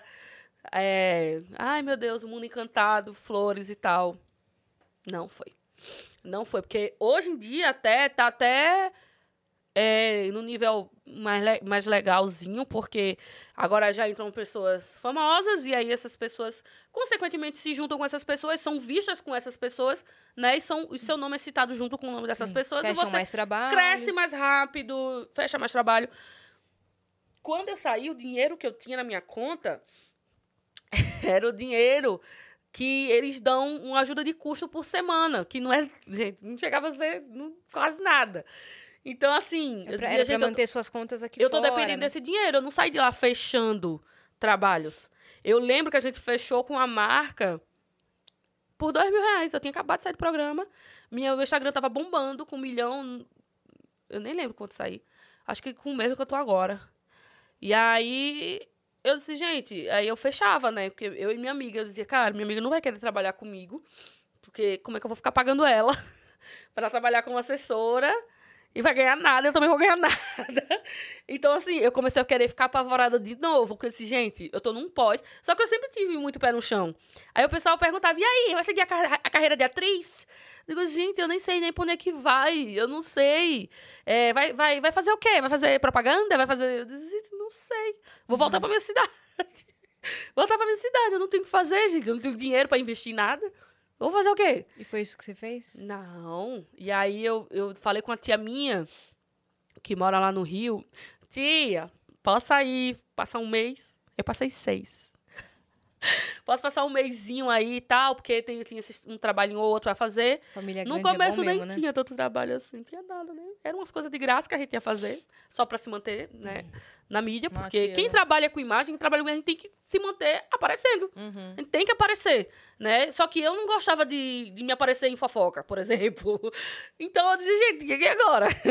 Enfim, aí... E aparecer sem polemizar, né? Ainda Pois é, mais. pra vocês terem noção, quem fazia minhas roupas pra ir pro evento era a marca dele, de roupa africana. Ah, e aí Foi a gente assim que vai a gente se conheceu. nessa parte da história que a gente quer saber como vocês se Foi assim que a gente se conheceu. Dentro do programa, o, o Rô, é, ele- o Rodrigo, França, ele usava umas roupas africanas. Eu dizia, cara, que linda essas roupas, não sei o quê. Dizia, é um amigo meu que saiu, eu te apresento. Mas aí ele me apresentou, só que ele era comprometido na época, não me dava um real de valor. Então, assim, nosso contato era só profissional. Roupas. Ele fazia roupas pra eu ir pros eventos que me chamavam pra ir. Aí eu usava as roupas dele. Então, sei lá, não tinha roupa pra vestir. Eu dizia, pelo amor de Deus, desenrola uma roupa aí, não sei o quê. Aí ele desenrolava e eu usava essas roupas de tecido africano e foi assim que a gente se conheceu, inclusive. E aí teve um dia que eu cheguei pra ele assim, eu não aguentava mais, eu tava, sei lá, com 600 reais na conta. Eu disse, gente, não tem como eu sobreviver aqui no Rio com 600 reais na conta. Não tem como. Eu simplesmente não tava fechando nada, nada, nada. Ah, mas é porque você não tem empresário bom, não tem... Gente, não chegava. Não chegava empresário bom. Não- eu não sabia quem eram as pessoas que, que- faziam isso. Ninguém chegava. E aí, é, eu cheguei pra ele e falei, vem cá, tu entrega lá em Alagoas tuas roupas, caso eu precise ir pra algum evento lá, não sei o quê. Aí ele fez, entrega, mas por que você quer ir? Eu disse, não, eu vou, vou embora, não dá mais pra ficar aqui. Ele, de jeito nenhum, você não vai não, cara, você tem que ficar aqui, que aqui você vai ter mais oportunidades. São Paulo também tá aí do lado. Eu dizia- aí eu ficava pensando, gente, mas oportunidade de quê? Eu tô aqui esse te- tempo todo. Seis meses depois do programa eu não tenho dinheiro. Eu vou fazer o quê aqui mais? Não vou fazer mais nada. Eu vou embora, não vou ficar vivendo de festa de balada. Não dá dinheiro viver de festa de balada. Eu, né? Então, assim, vou embora, vou procurar emprego e é isso. Ele, não, cara, não vai não. A gente até conversou sobre isso. Ele... Aí eu disse, ah, quer saber? Não, eu vou embora, vou embora. E aí, depois de um tempo, simplesmente a gente começou a namorar. Mentira, a gente fica até hoje. Liguei nunca me pediu namoro. Olha em direto, hein, Natan? É, nunca me pediu namoro, não. A gente fica até hoje. E a gente começou a ficar. Uhum. E aí, com um mês e meio, a gente ficando, engravidei Quem, e per- quem percebeu primeiro que tava gostando de uma forma diferente? Foi ele ou foi você? Ele disse que eu que dei em cima dele. Ah, é? Ai, gente, mas eu, ta- eu tava sem dinheiro, mas não tava morta, né? É, pô. e aí vocês ficaram... Um negão desse. Hum. Aí eu ficava olhando assim, né? Mas ele era comprometido. Aí, né? Aí depois chegou um momento que ele Ficou solteiro. ficou sorteiro. Aí eu disse assim pra ele, não, nem disse, nem dei em cima dele. Eu fiz, ó. Eu tinha acabado de passar por uma desilusão amorosa com uma, pessoa lá do Rio. Eu cheguei pra ele, ó, cadê teus amigos africanos? Tem amiga africana aí? Ele fez, tem. Eu disse, desenrola aí pra mim, faz aí um vídeo, grava aí um vídeo meu. Tinha convidando eles pra gente dar uma volta. Ele nunca mandou esse vídeo pros amigos dele. O amigo era ele mesmo. É, aí a gente começou a ficar com um mês e meio ficando, eu engravidei. E aí, como é que foi esse processo? Como é a descoberta, como é que foi? Ai, foi um susto, foi um susto, porque é, a gente vive culturas diferentes. Apesar de ele estar morando no Brasil, né? Tem a questão dele ter ajudado a falar com os pais dele. Foi todo um rolê. E eu falar pros meus pais. Verdade? Eu digo, gente. eu Nesse vim- momento eles já estavam mais tranquilos em relação a, a tudo que estava acontecendo Não. ou não? Estavam mais desesperados. Mas aí foi massa que quando eu falei pro meu pai, aí ele só disse assim, ele mandou um versículo da igreja dizendo que os filhos são a herança do Senhor, ponto. Aí eu desabei a chorar, né? Minha mãe ficou um tanto preocupada, porque dizia, meu Deus, como é isso? Você disse que vive nesse tipo de trabalho aí que eu não entendo muito o que é. E aí eu disse, cara, vou viver minha vida e aí a gente vai criar, vai dar certo, uma hora vai dar certo. E a gente tá aí até hoje, graças a Deus. Eu vou ao toalete rapidinho. Vai. E aí, nesse momento que você descobriu, você ainda não tava com, com o trabalho nas redes, essa outra coisa? Como? Esse outro lado de publi nas redes e tudo mais. Então, quando eu fechava, é como eu digo, fechava um ou outro, mas era assim, sabe? Um trabalho, sei lá, dois mil reais, três mil reais. Gente, sobreviver com isso no Rio é difícil, né? E, enfim, eu fazia esse trabalho, e ele mas... com as roupas. É, com a, com a loja. E aí eu continuei nisso, até que apareceram trabalhos melhores. Você acha que teve uma virada de chave por algum motivo ou foi do nada? Teve alguma coisa que aconteceu que marcou? eu acho que foi do nada mesmo, foi nada. Eu continuei mostrando a pessoa que eu era no, no meu Instagram, né? Não, não me moldei aquilo que queriam, inclusive. Apareci... Engraçado, oportunidade para trabalhar não tinha, mas para fazer cirurgia plástica, várias. Recebia vários convites para fazer cirurgia plástica. E eu, gente, não, não e não. Sabe? Porque eu digo, gente, eu sou isso aqui.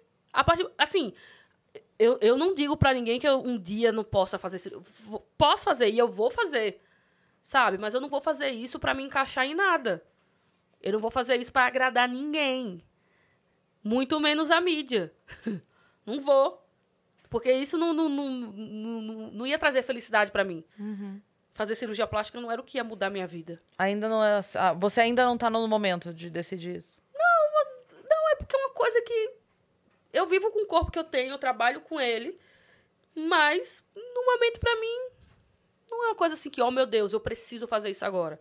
Mas eu sempre falo com as, com as minhas seguidoras, eu digo, gente, quando a gente fala de aceitação, de se autoconhecer, não quer dizer que você não possa fazer um tratamento. Ontem tava dizendo, gente, botei um negocinho aqui nas minhas olheiras, que estavam muito fundas, botei um negocinho na boca pra ficar mais. Né, que elas não ficar rindo da minha cara, dizendo que eu tô muito bem surda. Mas eu digo, gente, a gente se cuida, a gente sim, né? É, a gente. É... Como é que se perdi a palavra agora? Enfim, a gente, a gente usa dessas, dessas coisas que, que, que tem hoje em dia pra gente usar pra, pra, pra, se, pra se arrumar, pra melhorar alguma coisa. Contanto que seja da pessoa por ela mesma, né? É essa questão que eu digo. Eu não faço nada pra, pra, pra me encaixar, pra agradar ninguém, pra ser aceita. Porque isso machuca a gente, sabe? Isso magoa a gente, isso faz mal pra gente mesmo. Porque, como eu digo, é mais uma vez eu me encaixando numa caixinha que eu não era eu, Sim. né? E aí eu digo, gente, então, eu tô bem. Aí o pessoal entra, ai, você romantiza a obesidade. Digo, meu anjo, eu tô chegando pra tu, mandando tu ficar no mesmo peso que eu. Mulheres, eu chego lá dizendo assim, continuem do jeito que vocês estão, independente de como vocês se. Não, não é isso. É porque eu sou assim. Eu sou saudável assim, né? E nem que se eu tivesse alguma questão, algum problema de saúde, ninguém tem que ficar mandando direct pra mim, mandando eu me cuidar, preocupado com a minha saúde, porque não tá preocupado com a minha saúde. Ele estaria preocupado com a minha saúde se eu tivesse acesso aos meus, meus exames, minhas, meus. Mas não tem. Não tem acesso a isso. Só tem ah, isso aqui, ó, o meu exterior. O meu, isso aqui, que eles veem a minha imagem. Sim. E, aí querer me julgar pela minha estética, sabe? E aí é isso, eu digo, gente, eu não vou me moldar pra agradar ninguém. Pra, pra fechar mais trabalho, por exemplo. Eu tenho certeza que se eu fizesse uma, cirurgia plástica, me moldasse toda do jeito que o pessoal gosta de assistir, porque o pessoal adora ver uma barriga, né, de lipo HD. A galera adora. A galera coloca, meu Deus, tipo, quem quer fazer, faz. Mas a gente precisa entender que é doentio a forma que, que, que, que isso chega nas pessoas. Uhum. Aí se você fizer assim, eu falar, nossa, ela mudou demais, ela tá fazendo isso por pressão estética, nossa, a gente Perdeu a graça. perdeu a graça. E vai dizer, não me, não me, não me reconheço, né? Como é que se diz? Não me, me vejo mais em você, É. né? Mas eu também a minha preocupação não é essa. Porque eu não quero que as pessoas, assim... Lógico, a gente precisa da representatividade. Mas que cada um entenda quem é você, né? Você não precisa querer ser a, a outra pessoa. Uhum. Exato. né? Identificação. uma coisa é você se é inspirar na copiar. pessoa, não é copiar a pessoa, né? Mas eu vou dizer, né? É aquilo. É, se eu tivesse entrado nessa onda de fazer plástica, ficar me moldando o tempo todo para aquilo, para aquela imagem que o pessoal gosta de ver, gente, eu teria né, inventado uma personagem, uma outra Uhum. E você ia cair nesse, Meu nesse Deus, Eu abismo. ia cair num abismo sem fim, mas as pessoas iriam estar me adorando, eu teria muito mais seguidor. Com certeza. Tenho total certeza disso. Pessoal, Isso que é zoado de pensar, né? não, É. Jamais eu digo sim, gente. Eu teria. Eu teria muito mais seguidor. Teria. Teria sim.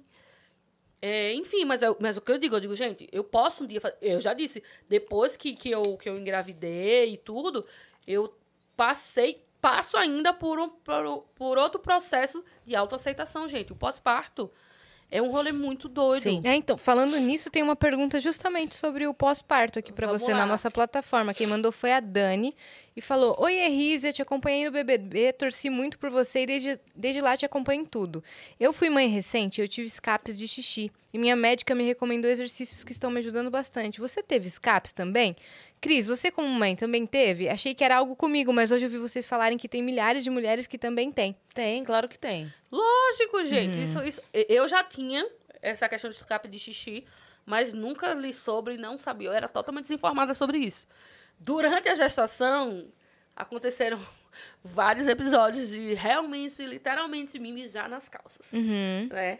E eu ria da situação e tudo, mas para muitas mulheres isso não é, não é tão engraçado assim como eu. Não levava na brincadeira como. Não leva na brincadeira como eu. Sim. Mas não deve ser levado na brincadeira, né? Hoje eu sei que é uma coisa séria, que a gente precisa cuidar, precisa se tratar, precisa buscar profissionais que depois que eu vim saber disso. Uhum. Exercício depois físico que eu ajuda, vim né? saber que tem é, profissionais da área que te ajudam com isso. Sim.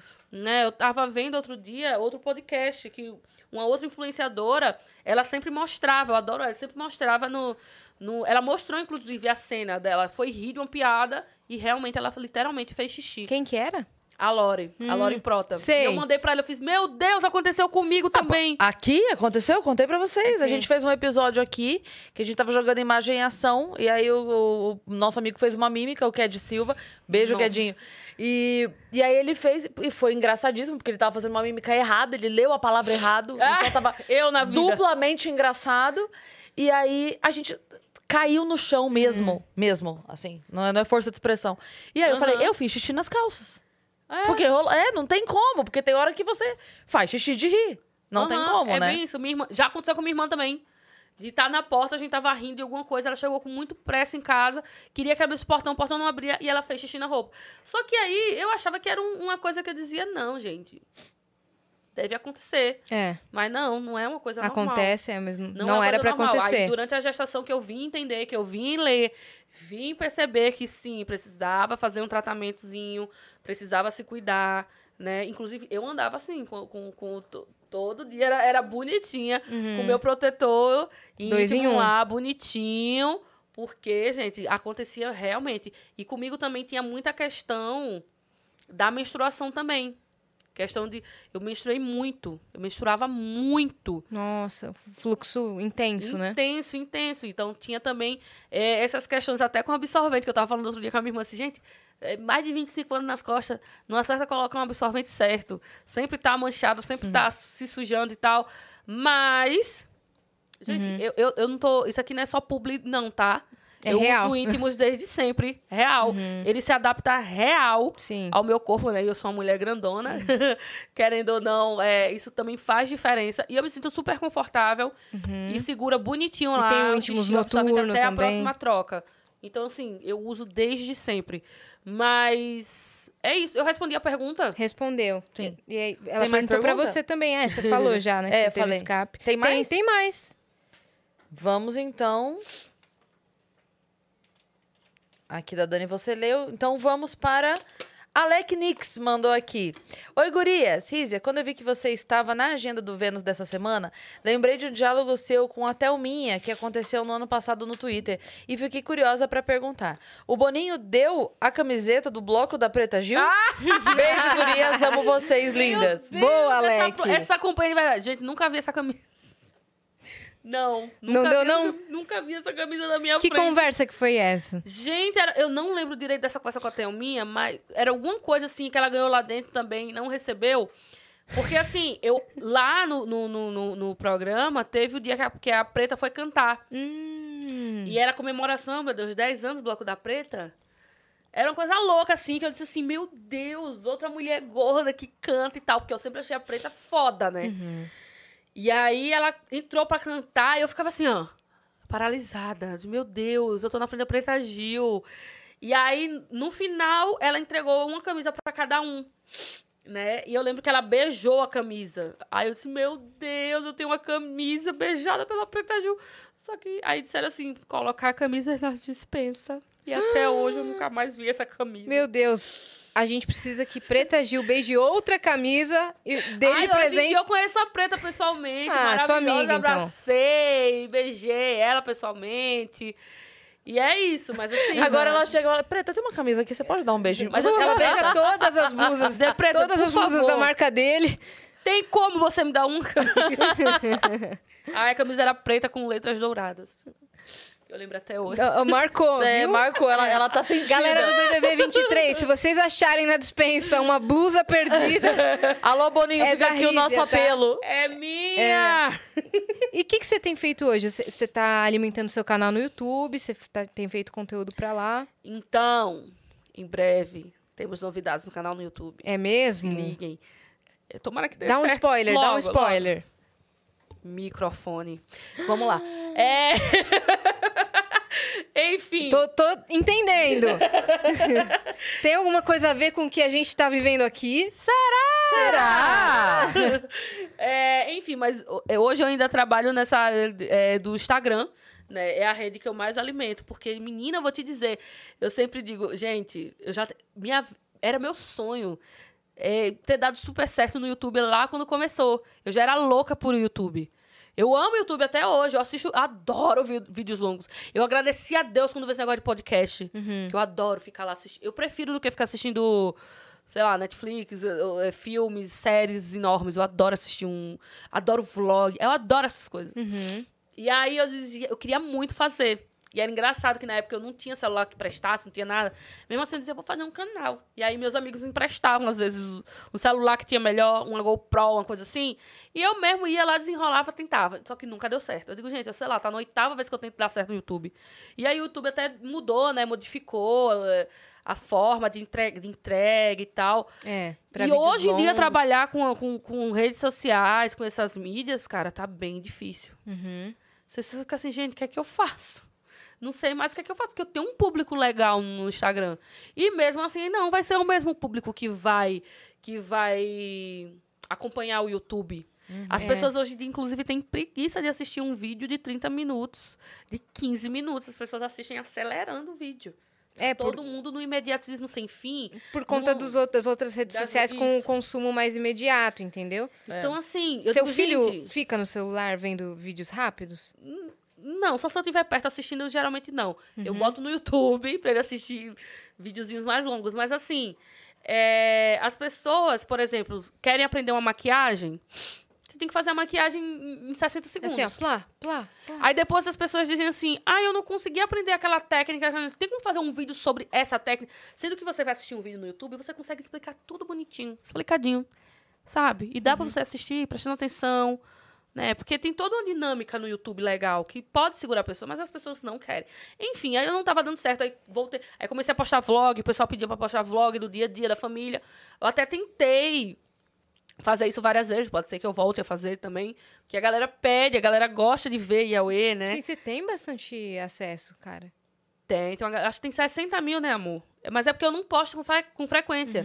Mas é muita coisa pra eu dar conta Você fez a tour pela casa, você Isso. contou como é que foi até o seu parto, seu pós-parto. Tem bastante acesso. Tem vídeo do Tem parto, vídeo do acho que é o parto. vídeo, é o vídeo com mais visualização, é esse do parto. Inclusive, é o que tem mais visualiza- visualização e o YouTube simplesmente não me monetiza porque Tá desmonetizado? é cada música.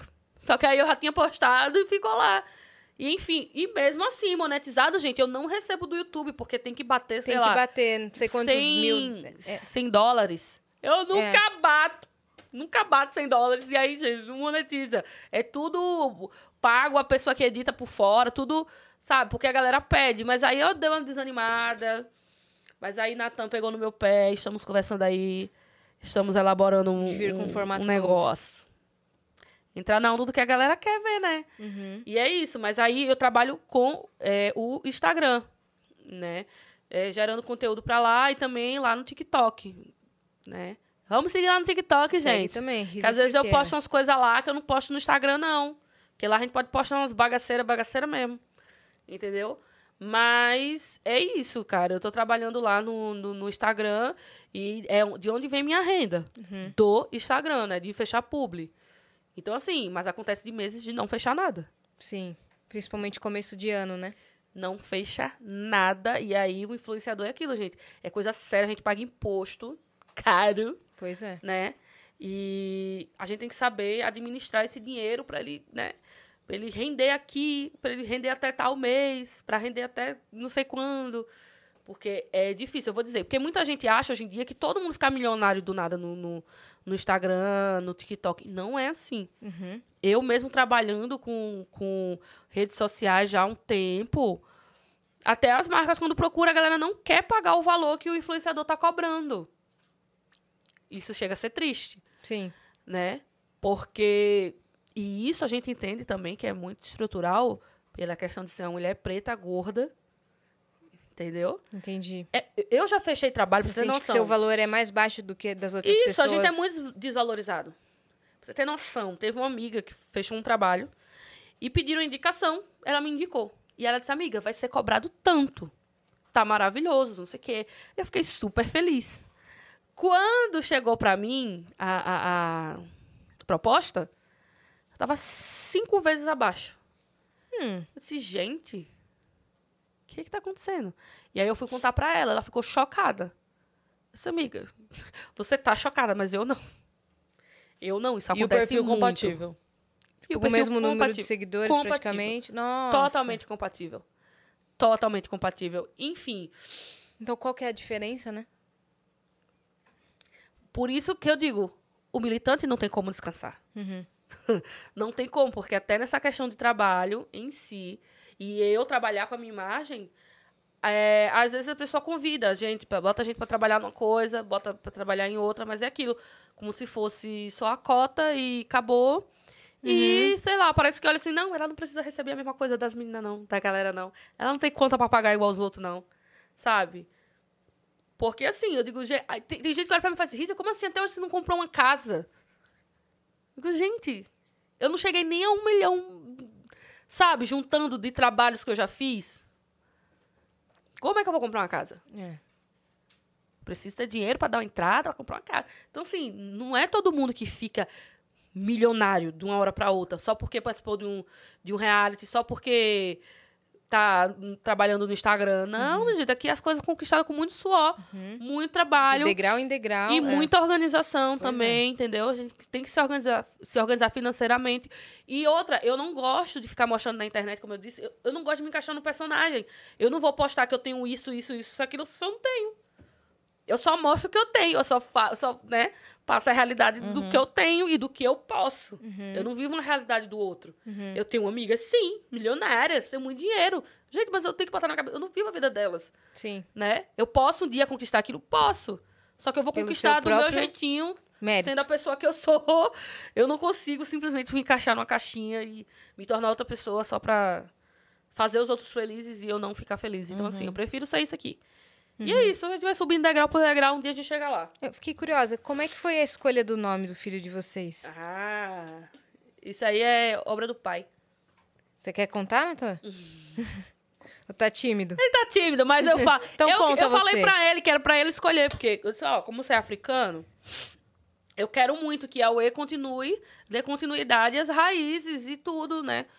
E eu disse, cara, tu escolhe o nome. Aí ele tinha vários nomes lá.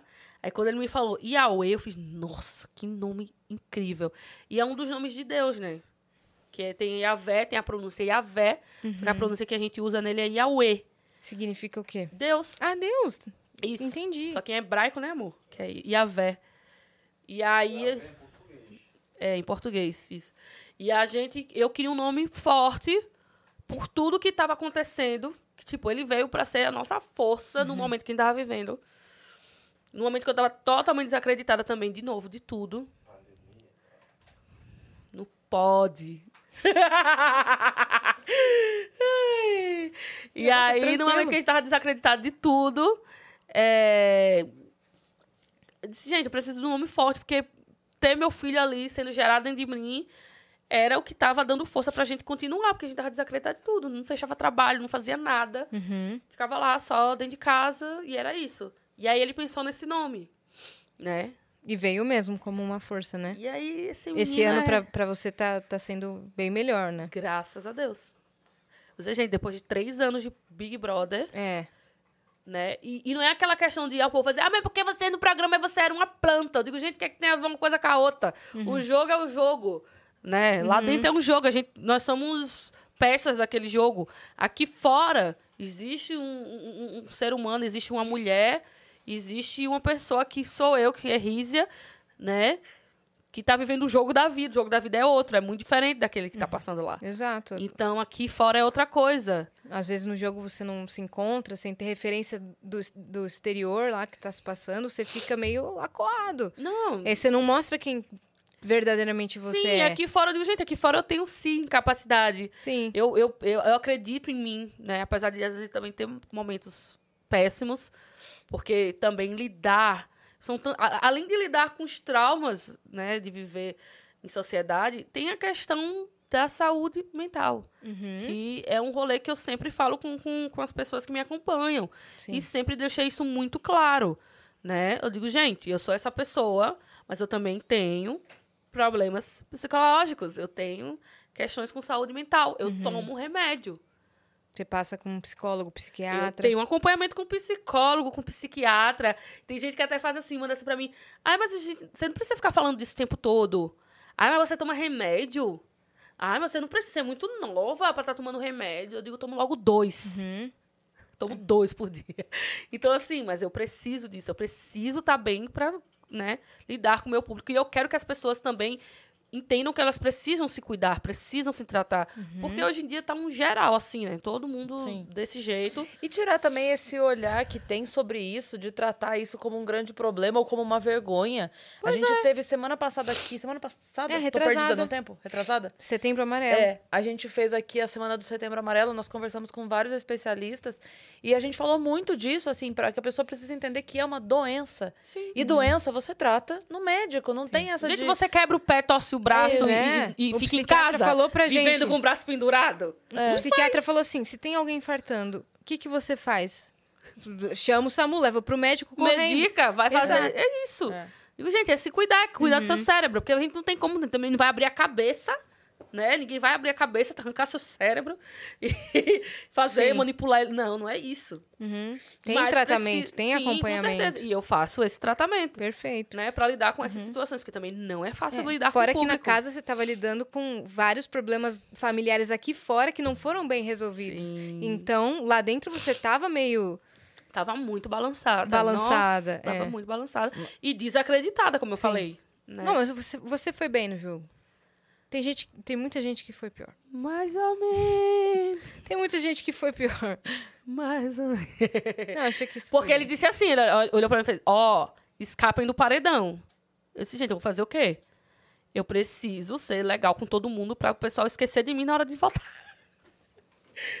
e foi isso, só que, Hum. né? Eu, Você entrando hoje, você entraria com outra cabeça, como você disse. Você já ia saber como que o jogo funciona, você já ia com outra Apesar estratégia. de que cada programa é um programa, né? Cada, cada, até Big Brother em si, porque teve gente que já, entrado, já entrou duas vezes. Não é a mesma coisa. Depende do grupo, né? Não é a mesma coisa. Então, assim, hoje em dia, eu entrando no reality, com certeza. O povo diz assim, ah lá, diz que vai entrar e fazer acontecer. Eu digo, gente, da primeira vez que eu entrei, eu não falei isso. que eu ia Você- fazer acontecer. Você gostaria de ser chamada mesmo? Pra outro reality? Com certeza, gente. Estamos aí. Uhum. Chamem Risa, então, que ela Pode topa, me pô. chamar. Vocês vão me ver muito lavando prato, reclamando. Quero que eu faço no Big Brother. né? Lavar prato, reclamar do povo. Quer dizer, gente, é possível a pessoa acordar logo cedo, feliz da vida, pra pessoa ir treinar. Uhum. Eu brincava muito com isso, mas enfim. É, pode chamar. Ô, Risa, muito obrigada por você ter vindo, viu? Ai, gente, eu que agradeço. Foi muito legal conhecer sua que história. Obrigada pela correria, de, É. né? O corre que você fez pra estar aqui com a gente. Ai, eu precisava, né, vir, gente? Precisava conhecer vocês também. Foi muito E legal. bater esse papo, né? E. e- Porque tem gente que, que diz até hoje em dia assim, ah, BBB 19, gente, acabou, passou, ninguém nem lembra mais. Digo, tá, gente, ninguém nem lembra mais, mas hoje em dia eu ainda trabalho com internet, tem muita gente que não me conhece, e você que não me conhece, vai lá me seguir, tá? Vai lá me acompanhar. Deixa Boa. tudo, Que arroba eu mostro um pouquinho da realidade, tá? Eu não só me mostro maquiada, arrumada, não. Uhum. Eu mostro a realidade de uma mãe E também. a maternidade real, Ô. né? É verdade. Ou se mostro. Choro também nos stories, tá? Não estranho se me verem chorando lá, reclamando da vida. Uhum. Porque é isso. Vida real. É isso. Então sigam arroba Risa Cerqueira em todas as redes sociais, TikTok, Todas. canal no YouTube, se inscreve lá eu, porque vem Rita Cerqueira, novidade. sou eu. É, é isso aí. Em cada canto eu posso estar com cabelo diferente? Posso estar, mas sou eu. Risa Cerqueira é ela. Então um beijo pra toda a família Cerqueira que esteve aí assistindo. Boa. Né? Se, se inscrever todo mundo da sua família, a gente chega mais rápido no 1 milhão. Então se inscrevam aí no Ó, canal do Instagram Vênus. tinha o quê? 1 milhão, vírgula 2, né? Não, 1 milhão, vírgula 2. Aí foi pra 1 milhão, vírgula 3. Aí eu fui falar de política, a galera foi pra 1 milhão, vírgula 2 de novo. Ah, Aí a galera, quem quiser ajudar aí a gente chegar pelo menos em 1 milhão e meio, olha aí. Então já segue vamos arroba ajudar lá a região. Isso. Sigam arroba Vênus Podcast em todas as redes sociais também. Isso, e segue a gente também nas nossas redes pessoais, sensuais, Cris Aham. Paiva com dois S e Asia Cine, segue a gente é lá. isso. E partiu Pedra, minha parça? Partiu pedra. Estaremos hoje lá no show do, do Pedra Letícia. Então corre. É isso, bora. Beijo. Beijo. Até amanhã.